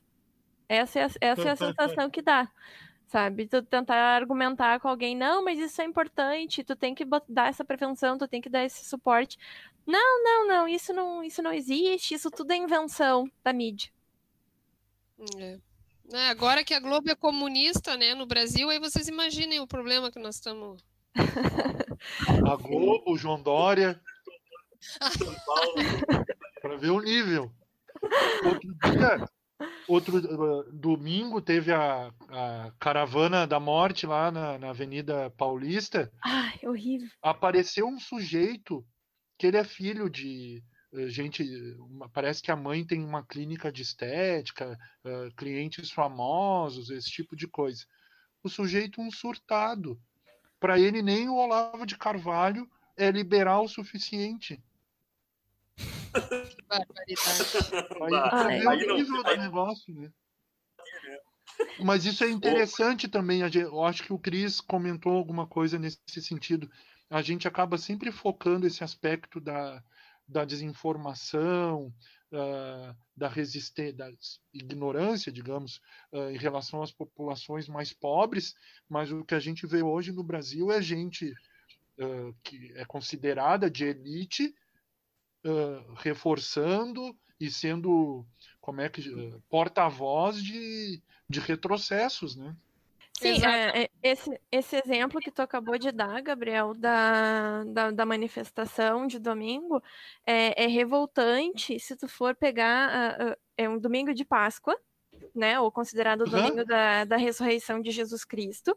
Aí tu pega esses bolsonaristas que foram para as ruas em São Paulo carregando um caixão ridicularizando uhum. não só os mais de 1.200 brasileiros mortos pela Covid, como os rituais fúnebres de Gana, que acabaram uhum. virando meme na, nos, nas últimas semanas, que, uh, na verdade, esse é um ritual que, que, que, passaram a realizar em Gana, um ritual fúnebre, uhum. para pessoas com 60 anos ou mais, que realmente é uma festa, é uma dança, eles fazem uhum. essa dança uhum. com o caixão para exaltar, para comemorar os feitos de vida, porque com 60 anos ou mais, para eles já é considerado como se a pessoa tivesse cumprido os ciclos da vida, todos os ciclos. Uhum. Então ela fez toda a trajetória dela. Então é um motivo de festa que ela tenha chegado nessa situação. E mais uma vez eles estão lá ridicularizando não só a situação do Brasil, como os ritos africanos da de uh, voltados a ritos fúnebres, né? Que não é a primeira vez. Se tu pegar outros exemplos na, na história, se tu pegar os, os rituais, as marchas fúnebres também eram mal vistas. Sim. E vocês viram quem foi o primeiro a, a usar essa referência, né? Com vídeo hum. ridicularizando o ritual fúnebre de Gana. Não, não um nobre vereador de Porto Alegre. Ai, Deus. Ah, sim. É. Melhor é, nem citá-lo. Os terraplanistas moram, assim, que não tem o que, uhum. não tem que fazer, né? Ah, o, o Beruti, explica aí o que, que é caravana da morte, cara. Temos que pensar ah, que tá. isso aqui vai ser por claro. estudante. Não. Ah, não, tem isso, né? Eu, pra, eu sempre me, me chamou a atenção da imagem essas, essas uh, carreatas com os carros, defendendo a abertura do comércio, temos que trabalhar esse tipo de, de pauta.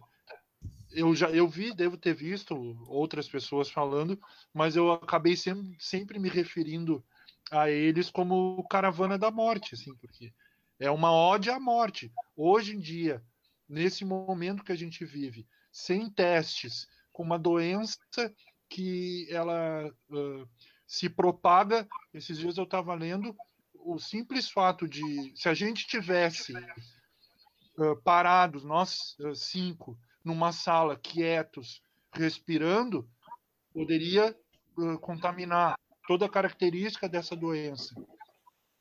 Uma, uma, uma, um nível de contaminação muito rápido, muito fácil.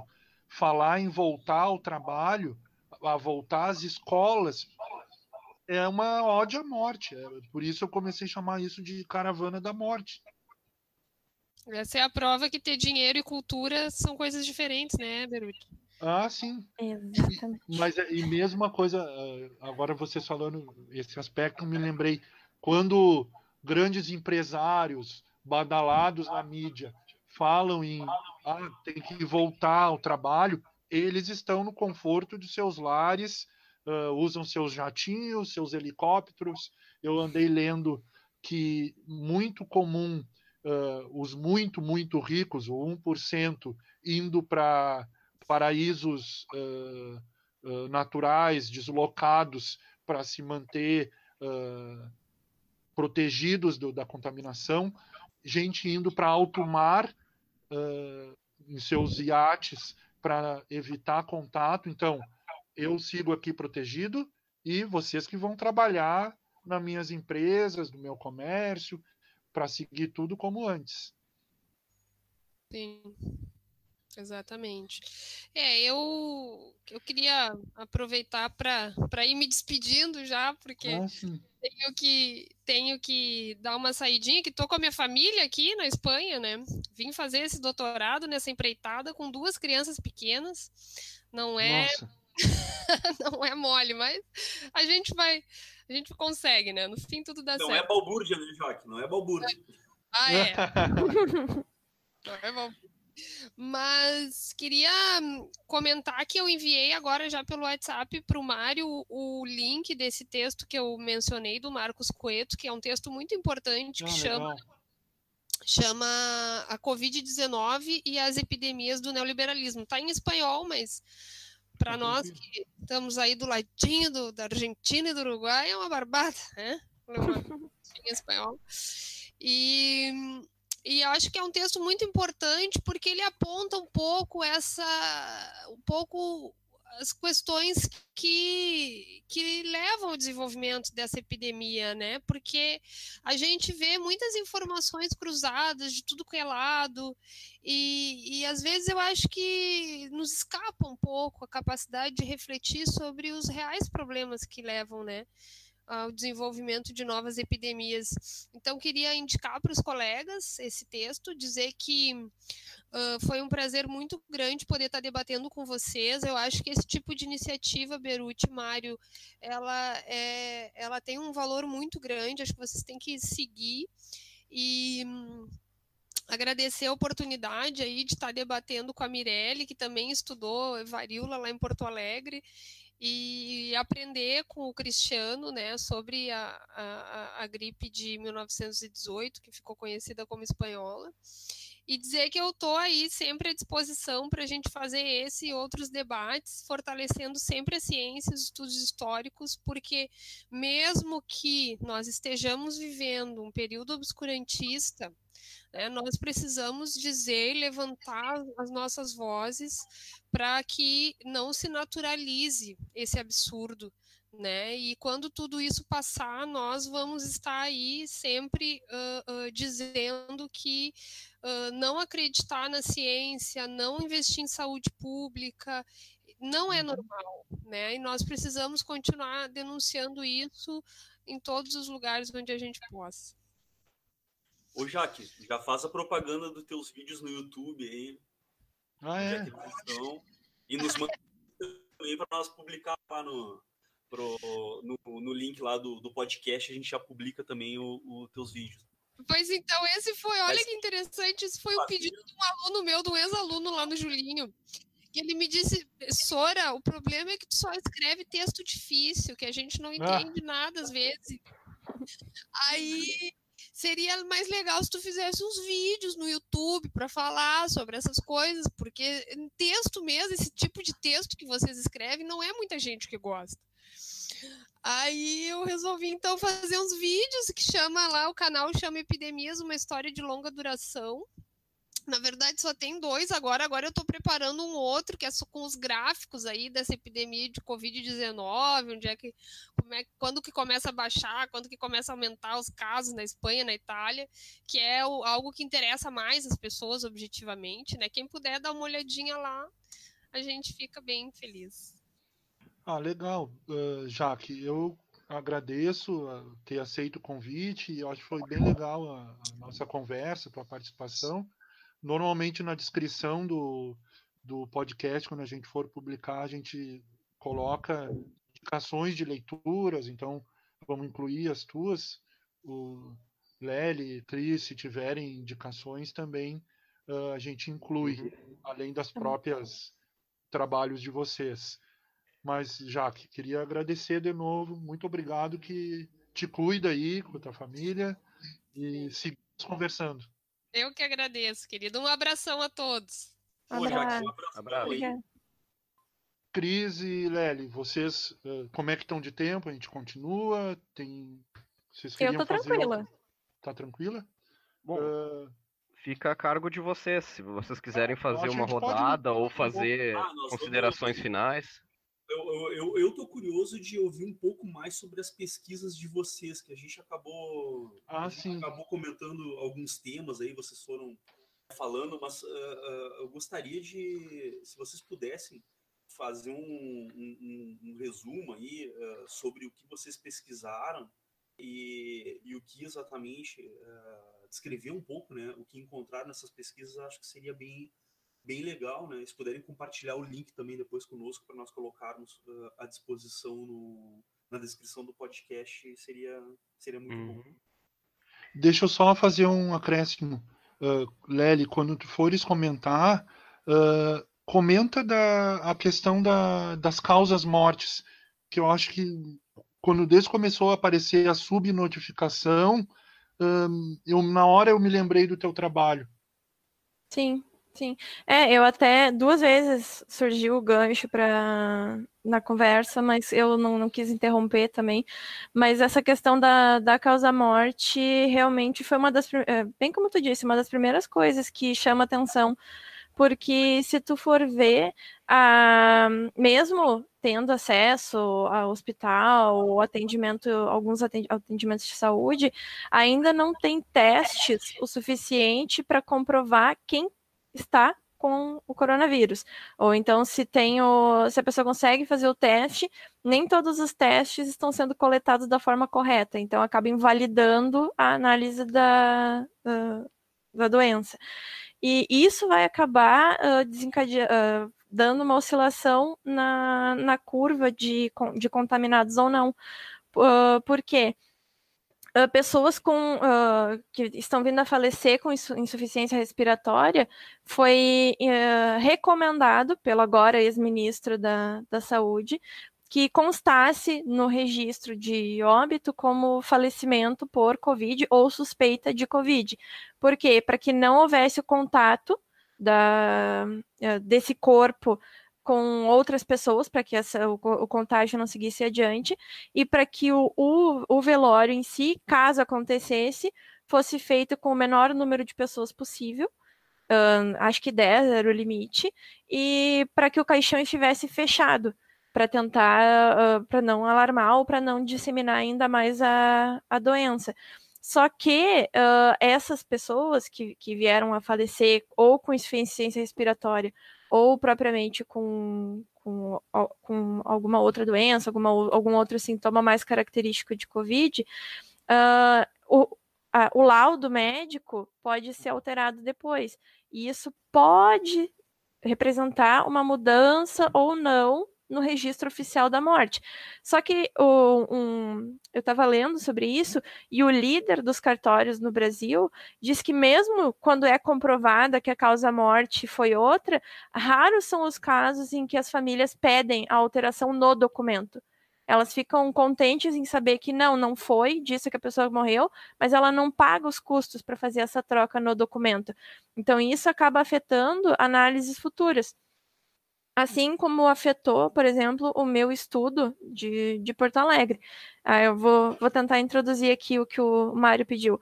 Eu, na iniciação científica, durante a graduação, eu trabalhei com a professora Ana Silvia Scott, uh, analisando os registros de óbito de Porto Alegre, do início do século XIX.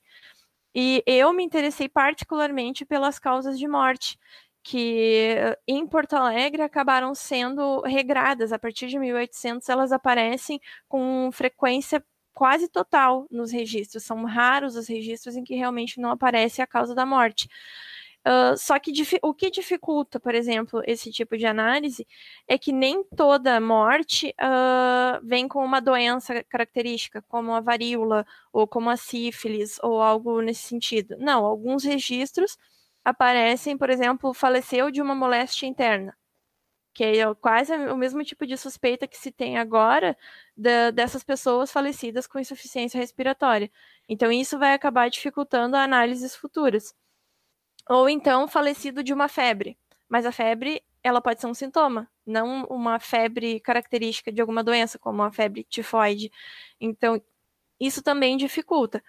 No caso do 19, uh, um pouco é porque não, não era exigido um laudo médico para ser feito o registro, ainda era o registro apenas paroquial, ainda não tinha sido criado o registro civil de uh, batismo, casamento e óbito.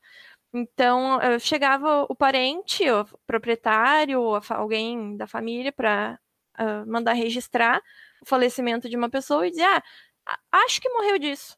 Ou então, não, coloca aí que ele, que ele teve um. Ele morreu repentinamente. E o padre seguia a instrução, colocava assim, fazia o registro e assim ia para o livro final. Então, isso acaba dificultando, por exemplo, uh, a análises de quem trabalha com a, as causas de mortalidade. Aí, pro, para a minha dissertação de mestrado, eu tentei uh, confrontar essas, essas, esses meus registros de óbito de Porto Alegre com o, os documentos da Câmara Municipal de Porto Alegre do período, para tentar entender que tipo de providências a Câmara tomava uh, a respeito da saúde pública, para tentar evitar possíveis contágios, possíveis disseminações ou uh, algumas medidas para melhorar essa situação da, da população, para que elas não fossem tão afetadas por alguns males. E acabei focando na, na questão da varíola, justamente por ter acesso ou por encontrar dados a respeito desse médico, que é o Júlio César Musi, que é uh, irmão e filho de médico, mas o irmão dele, que é o, era o Hércules Octaviano Musi, ele era o médico da um dos médicos da corte no Rio de Janeiro, quando a corte vem em 1808 para o Brasil. Esse médico ele atendia a corte do Rio de Janeiro e ambos uh, acabaram atuando, uh, fazendo frente à varíola ou tentando uh, fazer a vacinação ganhar força no, no Brasil. O Hércules no Rio de Janeiro, o Júlio César Musi aqui em Porto Alegre. E o, o meu trabalho acaba se voltando bastante para essa análise, em cima da varíola uh, na Porto Alegre de, do 19. Realmente é um pouco frustrante, porque uh, por mais que tenham uh, inúmeras tentativas, ela não ganha realmente essa força, ela não é disseminada completamente em Porto Alegre, como é no caso da, da América Espanhola, que é o que eu comentei lá no início. A, a coroa espanhola, ela deu subsídios um, para um cirurgião médico, Javier Balmis, para que ele fizesse a primeira expedição filantrópica de vacinação uh, de, que se tinha, de que se tinha notícia. Então ele sai de Madrid com uma equipe de médicos e com órfãos, e ele uh, tem a missão de vacinar do México às Filipinas, toda a população da América Espanhola, para tentar amenizar ou evitar novas uh, epidemias da doença nas populações espanholas. E na América Portuguesa, nada. Não, na América Portuguesa, nada. Inclusive, o, o primeiro, a primeira, o primeiro responsável por realmente fazer um, um avanço com relação à a, a, a, vacina da varíola para o Rio de Janeiro, né, que seria na corte, seria um ah, seria um, um, um, homem da corte, ele envia uh, para a Espanha para Portugal, na verdade, uma, um médico com alguns escravizados para tentar trazer de lá para cá o método criado pelo Jenner, que seria a vacinação braço a braço, que na verdade ele inoculava a, a, a varíola no braço de alguém, aí essa uh, crescia uma pústula, uma bolinha, e essa bolinha, conforme ela ia maturando no braço, ela chegava no ponto de ser colhida e transferida para o braço de uma outra pessoa. Então, eles trouxeram a vacina para a América Espanhola no seu, no seu estado mais natural, digamos assim, ela ainda no braço das, do, dos órfãos. Eles iam vacinando de dois a dois, sempre transferindo essa, essa pústula para chegar aqui com ela ainda ativa, para que não acontecesse uh, os casos uh, como aconteciam na variolização, que elas eram enviadas em lâminas ou em linhas, uh, a pústula no caso, e ela chegava aqui, ela já não tinha mais efeito, já tinha morrido o, o composto que, que imunizaria a pessoa contra a doença. Ah, então, então quer dizer que as vacinas que a gente tem hoje são bem melhores do que as primeiras. Né? a gente espera que sim. imagina, imagina todo mundo passando de braço em braço agora. Que isso seria o que ele, essa contaminação por, como é, imunização por rebanho, Lely? É, eu, eu acho que dá para chamar assim. Que é deixar as pessoas terem contato com a doença para, a princípio, se ficarem imunes mas vocês viram que na Coreia do Sul, se eu não me engano, já tem casos de pessoas que tiveram e tiveram e estão tendo pela segunda vez. Então tem dúvidas no caso do Covid se ela, se ela se a pessoa fica imunizada.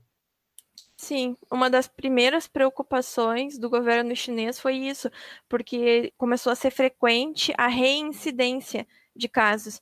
Então, eu acho que realmente, enquanto não existiu uma vacina para tornar as pessoas imunes, enquanto a doença ainda estiver ativa, ela, as pessoas podem acabar recontaminadas, sofrendo de novo as consequências dela, o que é bastante assustador. Uhum. Bom, posso falar um pouco da, da minha pesquisa? Então? Sim, sim eu trabalho com história da saúde desde a iniciação científica, né? No mestrado eu trabalhei com a reforma sanitária do estado do Rio Grande do Sul, aqui um médico que fez uma reforma sanitária, estabeleceu um sistema estadual de postos de saúde no Rio Grande do Sul. Na época, Rio Grande do Sul tinha 55 municípios e a ideia dessa reforma sanitária era colocar um posto de saúde em cada um dos municípios do estado. É, isso aconteceu em 1938. E estudando o médico, então, que fez parte desse, de, dessa proposta sanitária para o Rio Grande do Sul, né, o Bonifácio da Costa, eu descobri que esse médico, né, durante a Primeira Guerra Mundial, tinha participado de uma missão médica né, durante a Primeira Guerra Mundial e foi até a Europa junto com alguns médicos brasileiros. Aí eu achei uh, um tema interessante que não havia muitos estudos sobre, né? E resolvi então estudar um pouco a ida desses médicos, né, para a França durante a Primeira Guerra Mundial. Médicos brasileiros, né? Eram uh, cerca de 100 médicos brasileiros, né, que, que foram enviados pelo nosso governo, né, do, em 1918. O Brasil então tinha declarado guerra contra a Alemanha, né, e os, os aliados da, dos alemães e o Brasil né, não acabou não enviando soldados né, para a guerra, mas acabou enviando essa ajuda médica.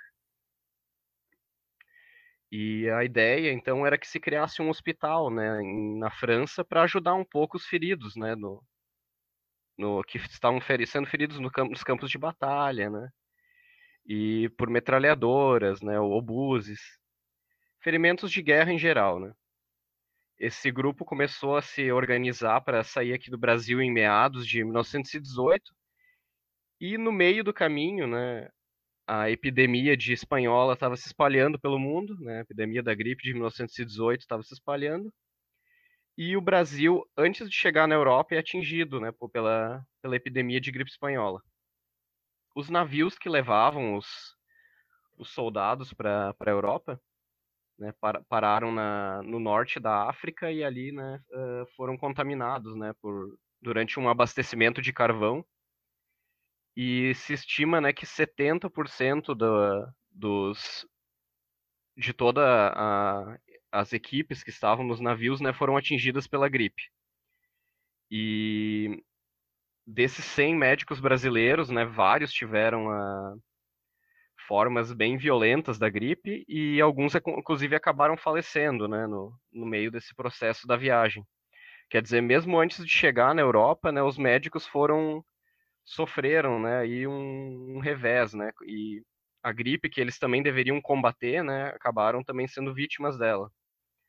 Para vocês terem uma ideia, assim, de, de qual eram as instruções do período, né, eu separei aqui um documento que fala algumas instruções gerais, assim para o serviço médico desse hospital brasileiro no serviço de combate à epidemia de gripe. Ah, então é um documento aqui que uma espécie de regulamento assim, né, com várias normas para serem seguidas, né. Algumas revelam uns hábitos assim do, do período, né, mas que são interessantes para fazer um paralelo com hoje em dia, né. Aqui um dos hábitos, por exemplo, substituir o uso de lenço por pedaços de gaze que devem ser desprezados após o uso, né. Então, aquele hábito de andar com lenço no bolso, né? Então, com o passar do tempo, deveria ser substituído, né, por pedaços de gás ou pedaços de papel que deveriam ser descartáveis, né? Outro exemplo aqui que, que pode ser utilizado, né, um paralelo para hoje em dia, né, porque também se trata de uma doença de respiratória, né? Cada médico ou farmacêutico deverá ter duas mudas de roupa em uso, né, e ficar revezando o uso dessas roupas, e aí eles colocam uh, vários né, elementos aqui, máscaras, capas, aventais, gorros, né? Todos devem ter duas mudas.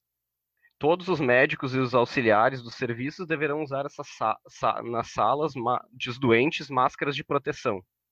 Os doentes também deverão ter pedaços de gás para servir como lenço, que devem ser desprezados após o uso. Deve-se fiscalizar para que ninguém escarre no chão. Né? A lavagem de mãos aqui também é aconselhada, né?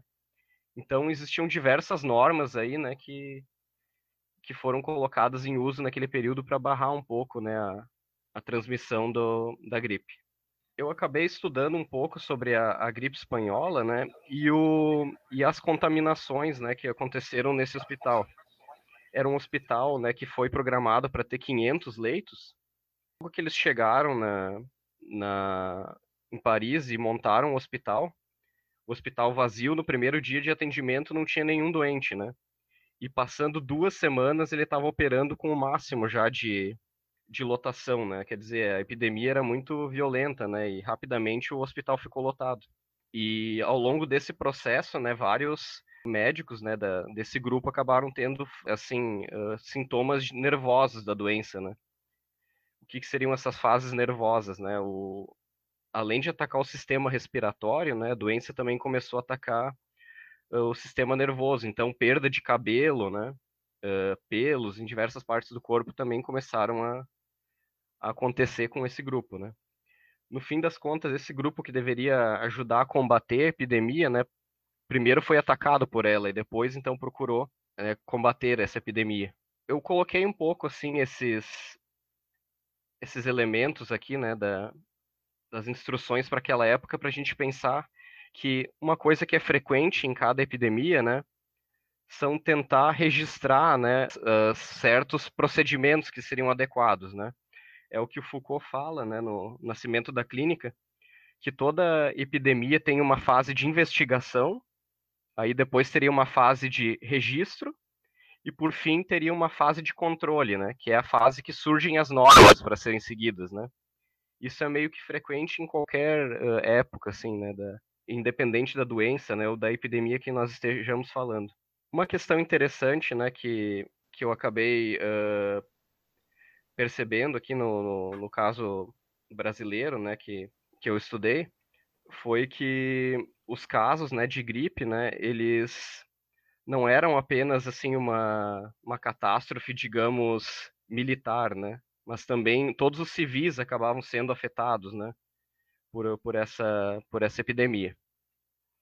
Mas pensando assim, o que a gente está escutando muito na mídia hoje em dia, né, que agora os historiadores são chamados para conversar sobre história da saúde, história da doença, né, e sempre se pergunta assim, o que, que a história pode ensinar, né, para esse período que a gente está vivendo. E a gente vê várias reportagens comparando, né, épocas diferentes, né, comparando 1918 com o período atual, né, mas uh, uma coisa que o Foucault coloca, né, no nascimento da clínica, é que a, a doença específica, ela nunca se repete, né, e a epidemia, por outro lado, ela não, perdão. A doença ela sempre se pode se repetir, né? E a, e a epidemia ela nunca se repete. Né? Então é como se a gente dissesse que a doença, né, ela pode se repetir, mas a epidemia ela tem uma certa individualidade histórica, né? Cada época vai ter a sua epidemia, né? Vai ter os seus problemas sociais, políticos, né, que, que vão levar àquela epidemia. É como se a epidemia fosse uma manifestação de problemas que a nossa sociedade carrega, né? Condições desfavoráveis, né, e distúrbios em geral da nossa vida em sociedade. Então é como se as epidemias fossem termômetros, né, da, da vida das, das populações, né? Se existe o termômetro que mede o paciente, né, a epidemia seria um termômetro para medir a sociedade em geral, digamos. É interessante porque eu acho que isso faz um vínculo também um pouco com, algo que a Jaque comentou, né? Uh, vi também que tem um texto já do Boaventura de Souza Santos sobre isso, além do texto que a Jaque citou sobre a questão do neoliberalismo e a pandemia, né? É, de o quanto parte das limitações que surgiram no mundo para combater essa, essa pandemia, ela tem a ver muito com a doença que a nossa sociedade vive, né? Que é a própria doença aí do, do nosso sistema econômico, da imensa desigualdade social em que a gente vive, né, e que pelo que vocês comentaram agora, né, muito pelo que a Mirelle falou também, é, essa desigualdade social ela prejudicou o combate a, a, a, essas pandemias tanto lá no passado quanto tem prejudicado agora, né? A gente já tem visto aí alguns índices de uma maior letalidade lá em Nova York tem aparecido isso, né? Uma maior letalidade entre os latinos e, e as populações uhum. negras, né? E, e, certamente isso não se dá por conta né, da cor da pele, né? É, se dá por conta da exclusão social desses setores. Né? Sim, isso é que tu falou é bem interessante, porque o próprio Foucault reforça né, que só existe epidemia uh, se existir, estiver, existir um acompanhamento de polícia, né? Quer dizer, uh, existe sempre um controle, né, também, que é frequente nesses momentos. A epidemia nunca vem sozinha, né? Ela sempre está cercada de um aparato de controle, né, e vigilância da, da, das, das, comunidades. Uhum. Bom, pessoal, uh, o microfone do Beruti eu acho que caiu. Não, não, tô aqui. Hum. tô aqui. Ah, tá. Eu tava com ele mudo. Ah, uma, uma questão interessante que eu li esses dias, eu não sei se o, o Cris deve estar familiarizado com ela. Uh, na Filadélfia, na época da, da gripe espanhola, em 1918, uh, ah, teve uma, uh, um, um grupo, né, no caso da cidade, acho que meio que em peso, uh, que burlou a quarentena recomendada pelos, pelos profissionais, pelos responsáveis pelo controle da, da epidemia, porque na, era comum nos Estados Unidos naquela época uh, fazer manifestações e passeatas para vender títulos para poder ajudar o exército no final da guerra, da Primeira Guerra Mundial. E a Filadélfia foi uma que não considerou, que não levou adiante essa, uh, essa barragem do desfile. Eles realizaram, sim, o desfile, e só que acabaram pagando uh, por isso, porque o fato de não cancelar o, o desfile, tratando a, a, doença com menos gravidade ou como uma gripezinha, uh, acabou resultando num aumento de 600 quase, quase 650 casos, e na falta de leitos nos 31 hospitais que eles tinham disponíveis para a população. E isso acabou causando uma, uma, uma pandemia muito grande lá uh, na Filadélfia, em St. Louis, porque uh, aumentou o número de mortos uh, drasticamente num, num curto período de tempo pelo que eu li, em questão de seis meses, eles já uh, contabilizaram 16 mil mortos por não levar em consideração essas orientações dos profissionais uhum. de saúde. Eu achei interessante, Cris, isso que tu comentaste sobre uh, como a, a, epidemia como um termômetro da nossa sociedade, assim. Então, eu acho tem esses aspectos que o Mário e a, e a Lely comentaram, mas isso e outros que a gente já falou, o desmonte do Estado e eu acho que talvez a própria relação humana e eu acho que isso do liberalismo que o Mário fala também passa por isso de uma desvalorização do ser humano, a, a, individualidade cada vez mais forte. Então, eu quero sair, pouco me importa com os outros. Eu quero andar de bicicleta e pouco me importa com os outros. Ou desde que eu esteja na, na segurança do meu lar, não importa os outros. Uh, eu achei bem interessante essa, esse aspecto. Assim. Uh, acho que tem a ver com o que eu tinha, sem saber essa discussão, falado do início, no início da nossa conversa. Uh, essa epidemia deixa escancarada, no nosso caso do Brasil, o absurdo da, dessa desigualdade social e econômica que tem todos esses efeitos práticos. E só para não falar, não, não perder, uh, Cris, também essa o aspecto das equipes médicos, médicos que foram um, alvo do teu estudo uh, se contaminarem e outros médicos também, esse é um elemento super presente hoje, né? A contaminação uhum, entre uhum. os agentes de saúde é altíssima e não só a contaminação, mas o abalo psicológico, o que eu também já comentei ter que decidir se vai priorizar um paciente ou outro, isso tem um impacto. Esses dias eu vi ontem, eu acho que é uma médica em Nova York, uma enfermeira, ela disse: Eu não aguento mais ver gente morrendo. Uhum. Aí a importância do, da ética, né, e, da, e das ciências humanas dentro das ciências da saúde, né? Uhum. Que tem que preparar esses profissionais para uh, essas situações também, né? Que é uma, me parece uma linha relativamente tênue. Uh, tu tem que te importar com teu paciente, Uhum. mas tu também tu precisa te manter uh, estável porque outras pessoas dependem de ti, né? E ao mesmo tempo eu acho que isso é fácil de, se talvez isso, se não a formação que essa pessoa recebeu não é adequada, a forma mais fácil de fazer isso, de não se abalar, é ficar indiferente para o sofrimento do outro. Eu cumpro a minha função e bom, se Uhum. morrer um no caminho, faz parte. Sem dúvida. E sobre isso que tu comentavas, né, da, da, da, da- que a gente comentava da epidemia ser uma espécie de termômetro, né? Aham. Quando acontece uma epidemia e muitas mortes, né, de certa medida quer dizer que a nossa sociedade fracassou em algum aspecto, né? E para responder a esse fracasso, né, então tem que surgir uma nova organização de alguma maneira, né, de alguns campos da sociedade. Então não é por acaso que, por exemplo, após a epidemia de espanhola, aqui em 1918 e 19, aqui no Brasil, né, teve uma reorganização da saúde, né, da saúde pública brasileira. A gente tinha até 1919 a Diretoria Geral de Saúde Pública. E aí, em 1920, é criado o Departamento Nacional de Saúde. né?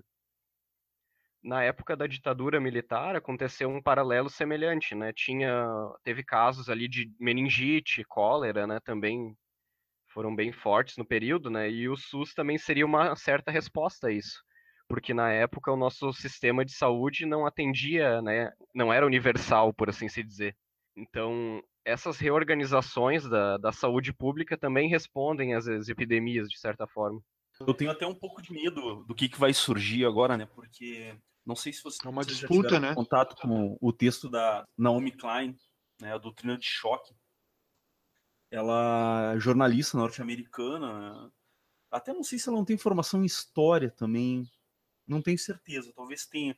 É, ela, ela analisa vários fatos, né, vários momentos de, de catástrofe né, e, e demonstra como isso foi utilizado pelo grande empresariado associado a, a governos locais comprados, né, para gerar grandes choques de radicalização do neoliberalismo nessas, nesses locais, né?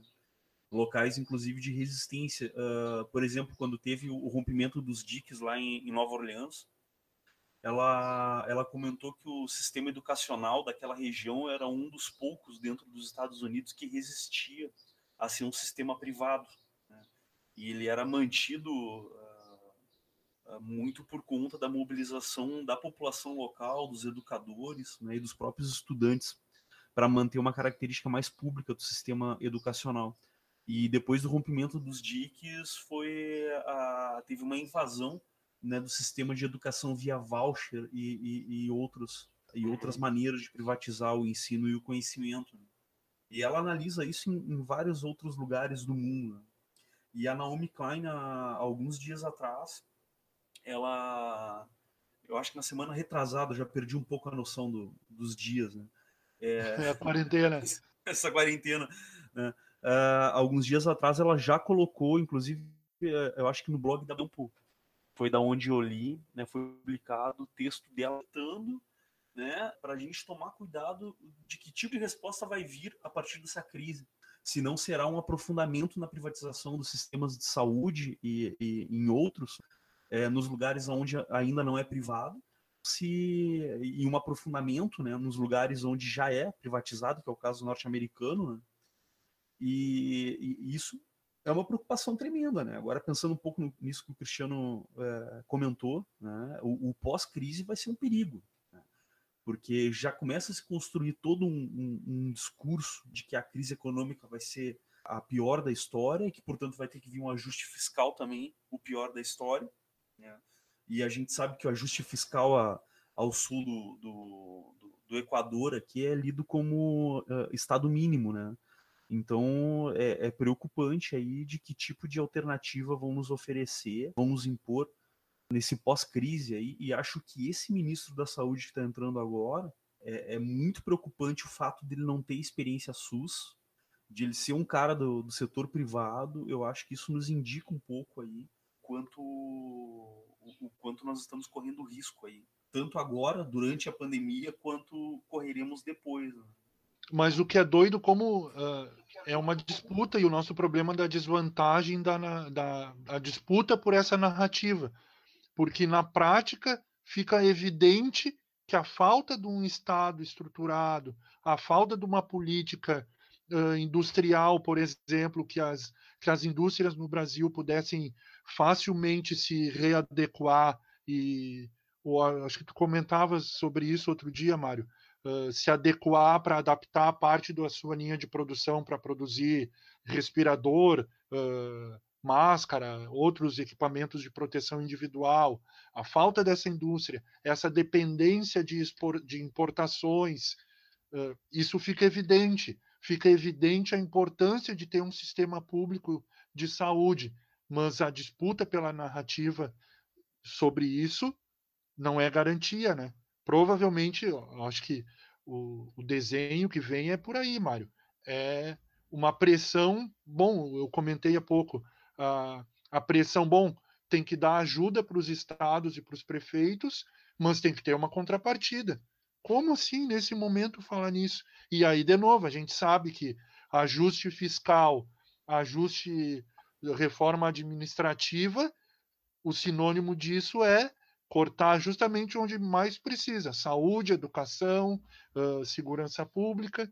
A Mirelle contou algo genial ali sobre a questão da, uhum. né, de como é que era a vacina, né?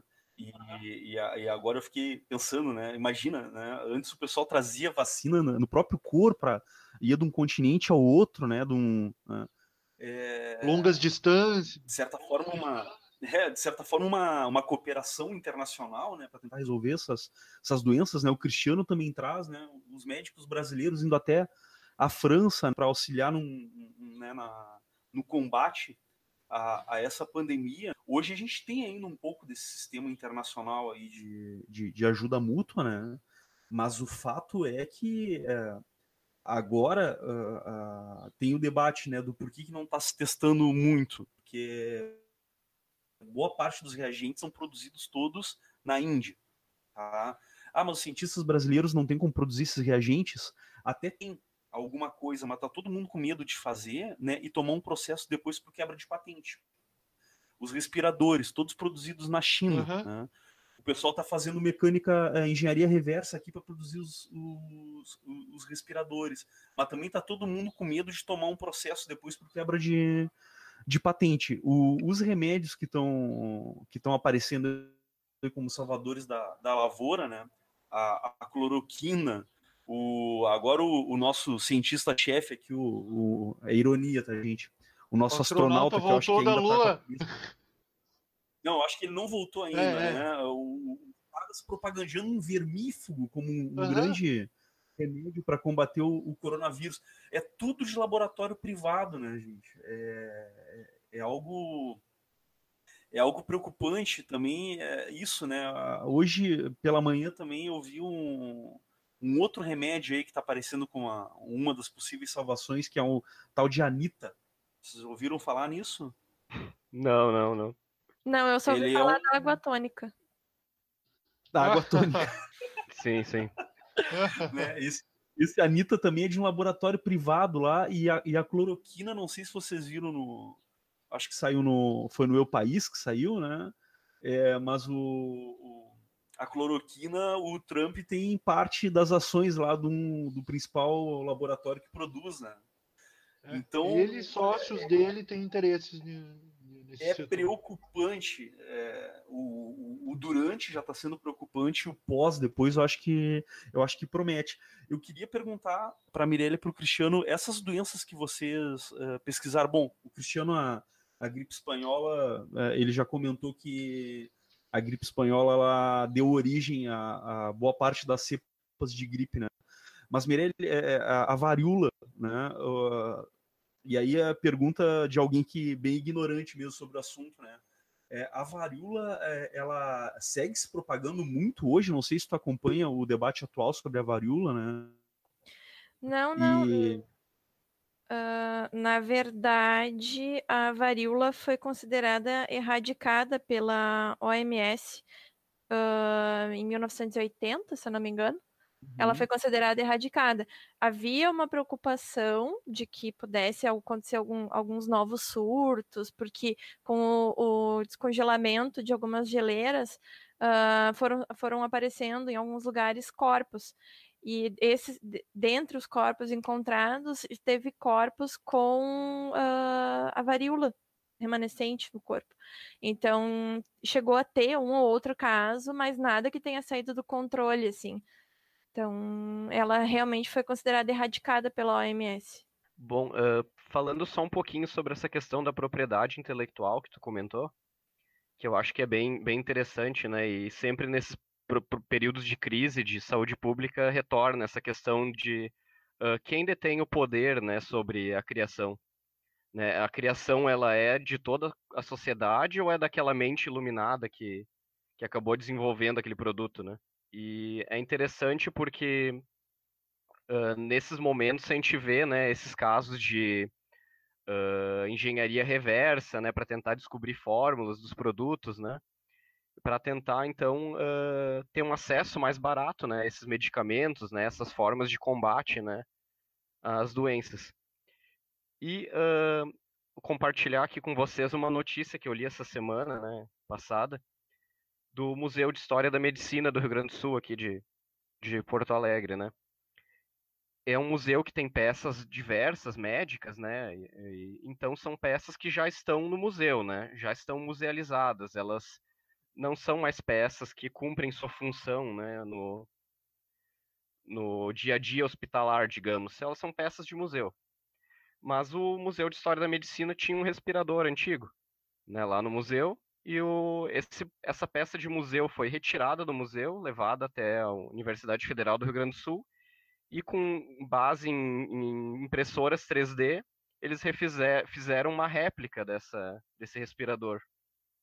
Né, e agora estão procurando né, utilizar aí no, no combate à, à, pandemia. Né? Eu sei que eles ainda estão nesse processo de inicial né, de uso da impressora 3D, mas, mas veja que existe um retorno né, a, a, esses objetos antigos né, que não, não tem mais essa segurança da propriedade intelectual.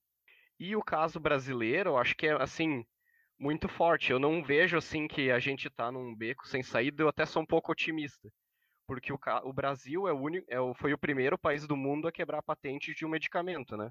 No caso do coquetel da AIDS. E o Brasil virou referência para o mundo inteiro. Caso, é, o próprio Marcos Cueto, que a Jaqueline comentava, né, tem um livro que é sobre a história social da AIDS, né, a história global da AIDS. E nesse livro ele comenta assim o caso de pioneirismo do Brasil, que se o Brasil não tivesse, né, naquela época feito a quebra da patente do, do coquetel de AIDS, a gente teria casos altíssimos, né, mais casos mais altos que na África, né, que hoje em dia, né, que são casos assim de, de emergência mesmo de uma população. E foi uma política bem sucedida de quebra de, de patente, né? De, e teve toda uma engenharia reversa para descobrir a fórmula do medicamento. Então, o nosso horizonte pode ser nebuloso, né? Mas sempre existe uma luz, né? Nesse horizonte. Né? Esse caso do, do medicamento que talvez era o mais caro do mundo no período, né, que era o medicamento de AIDS, o Brasil conseguiu quebrar essa patente, né? Isso foi por volta de 2001, se não me engano, que ocorreu esse, esse processo. E veja, se isso aconteceu com, com a AIDS, né, uh, creio que pode acontecer, né, com outros medicamentos também, né, se, se for, se for o caso, os casos se agravarem, né. É, esperamos que essas se acabe, né, com essa com essas patentes aí no mundo todo, né? Principalmente na área da saúde, não tem fundamento uhum, uhum, uhum. os laboratórios terem essas patentes aí e não, não liberarem, né?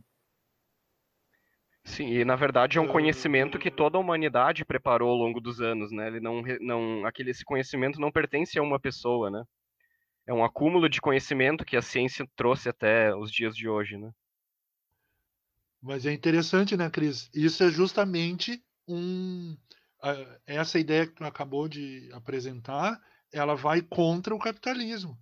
A ideia de propriedade. Isso é, esse conhecimento é propriedade da humanidade, não é de um empresário do, que desenvolveu tal sim, sim. medicamento. Mas isso é justamente o, o, o embate que a gente tem aqui pra, daqui para frente.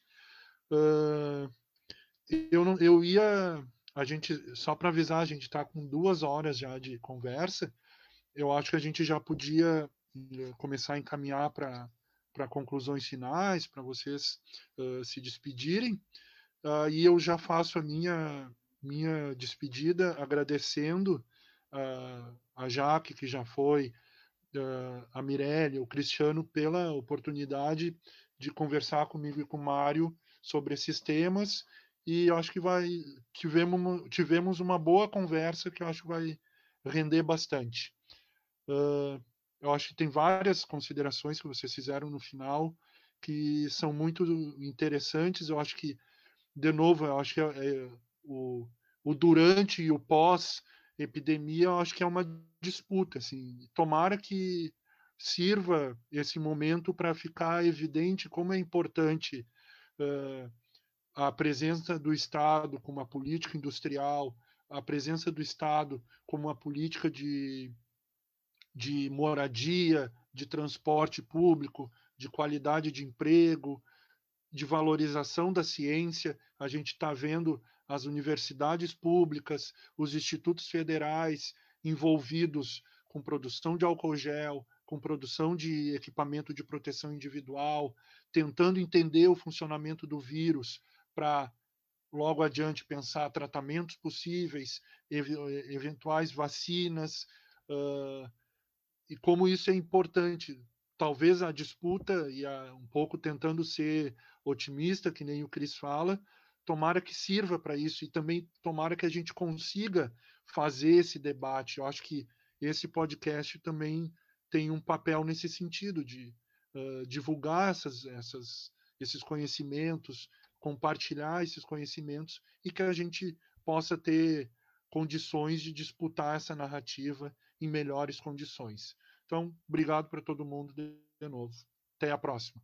Bom, eu gostaria de agradecer também a, a vocês pelo convite. E também fiquei muito feliz de ouvi-los também, porque a gente se sente um pouco mais próximo. Né, da, da, da Mirelle do, e do Gabriel também, que eu conheço há algum tempo já, e, e, muito bom sentir esse calor humano, né? Mesmo assim à distância, né? Através do áudio, mas fiquei muito feliz e aprendi bastante também. É, eu, eu agradeço muito o convite. O Gabriel sempre me, me tirando do ócio, sempre me, me trazendo de volta para a parte acadêmica. é, não, não, realmente a situação do, do Brasil não é fácil, ainda mais para quem trabalha com a área de educação, de pesquisa, tá todo mundo um pouco careca já de ver a, a triste condição de quem trabalha nas áreas. E realmente não, não, para mim, pelo menos particularmente, não está sendo o momento para poder realmente desfrutar e trabalhar na área que eu me dediquei tanto, embora continue uh, comendo pelas beiradas, tentando me manter atualizada. Mas agradeço muito, como o Cris disse, é, é bom poder voltar a conversar com o pessoal né, os nossos pares, com os nossos amigos, ver que está todo mundo mais ou menos tendo a mesma, o mesmo tipo de ideia, compartilhando as informações, sempre aprendendo uma coisa nova. Afinal, a história serve para isso, né? Para aprender com o passado e tentar fazer diferente para o futuro. Então, muito bom, agradeço. Prazer conhecer o Mário, que eu ainda não conhecia, a Jaque também, que é uma das minhas referências na dissertação. E torcemos para que realmente tudo melhore e comece a se encaminhar. Ah, pessoal, da minha parte foi um prazer aí participar da, né, desse bate-papo com vocês. Né, aprendi muito também, né, muito sempre é muito interessante como a gente pode pensar o presente, né, com olhando para o passado, né? Não precisamos deixar a, a história né, simplesmente por erudição, né? Mas uh, a gente usar esse, esse conhecimento todo que a gente tem lá do, do que já aconteceu para a gente pensar no nosso presente aí e disputar né, os rumos do, do, futuro. E a gente sabe que não vai ser não vai ser fácil. Eu, eu, eu queria ter um, um pouco mais essa, desse otimismo aí que o Cristiano Cristiano fala, né? Infelizmente, eu tô, meio, eu tô bem pessimista, né? O que não é, é que não tá também. tá fácil ser otimista. Eu sou otimista não, até então... começar a ver as notícias de manhã. Ah, pois é. Esse aqui ó, eu até tenho evitado para conseguir estudar de manhã. Eu tô tentando terminar meu doutorado também. É, tá, não, não tá, não tá fácil. Né? Tô até tentando evitar de, de ver notícia de manhã cedo, assim, porque né? Se tu já acorda uh, ouvindo o que aconteceu, ainda mais com, com o presidente que a gente tem, né? É, infelizmente, todo dia de manhã é um churume.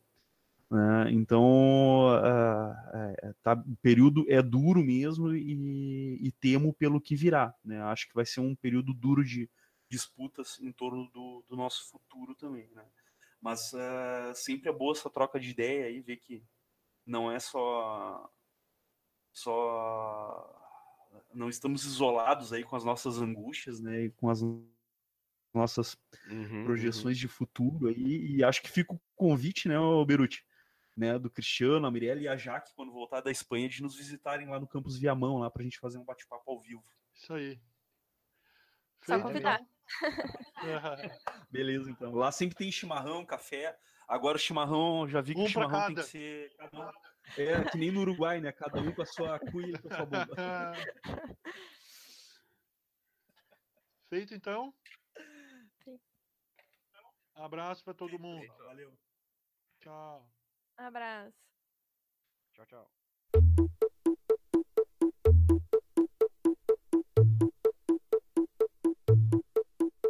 O pulso ainda pulsa.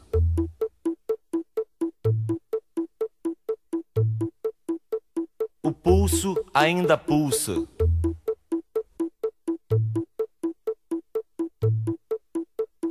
Peste bubônica, câncer, pneumonia. Raiva, rubéola, tuberculose, anemia. Rancor, cisticircose, cachumba, difteria. Encefalite, faringite, gripe, leucemia. E o pulso ainda pulsa.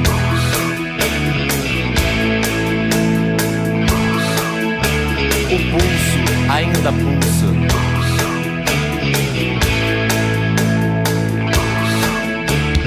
Hepatite, escarlatina, estupidez, paralisia.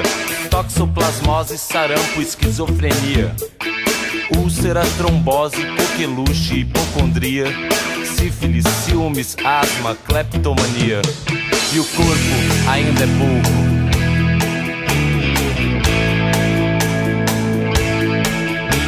O corpo ainda é pouco.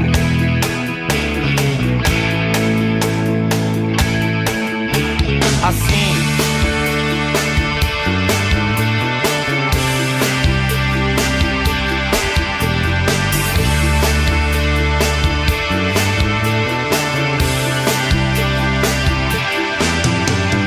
reumatismo, raquitismo, cistite, disritmia, hérnia, pediculose, tétano, hipocrisia, brucelose, febre tifoide, arteriosclerose, miopia, catapora, culpa, cárie, cãibra, lepra, afasia, o pulso ainda pulsa.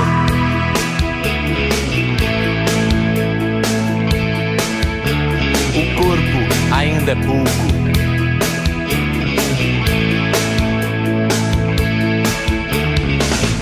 Ainda pulsa.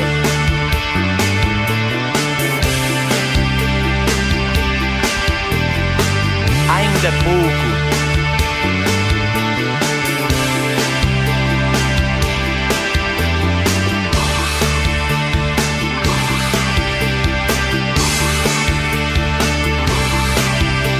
Assim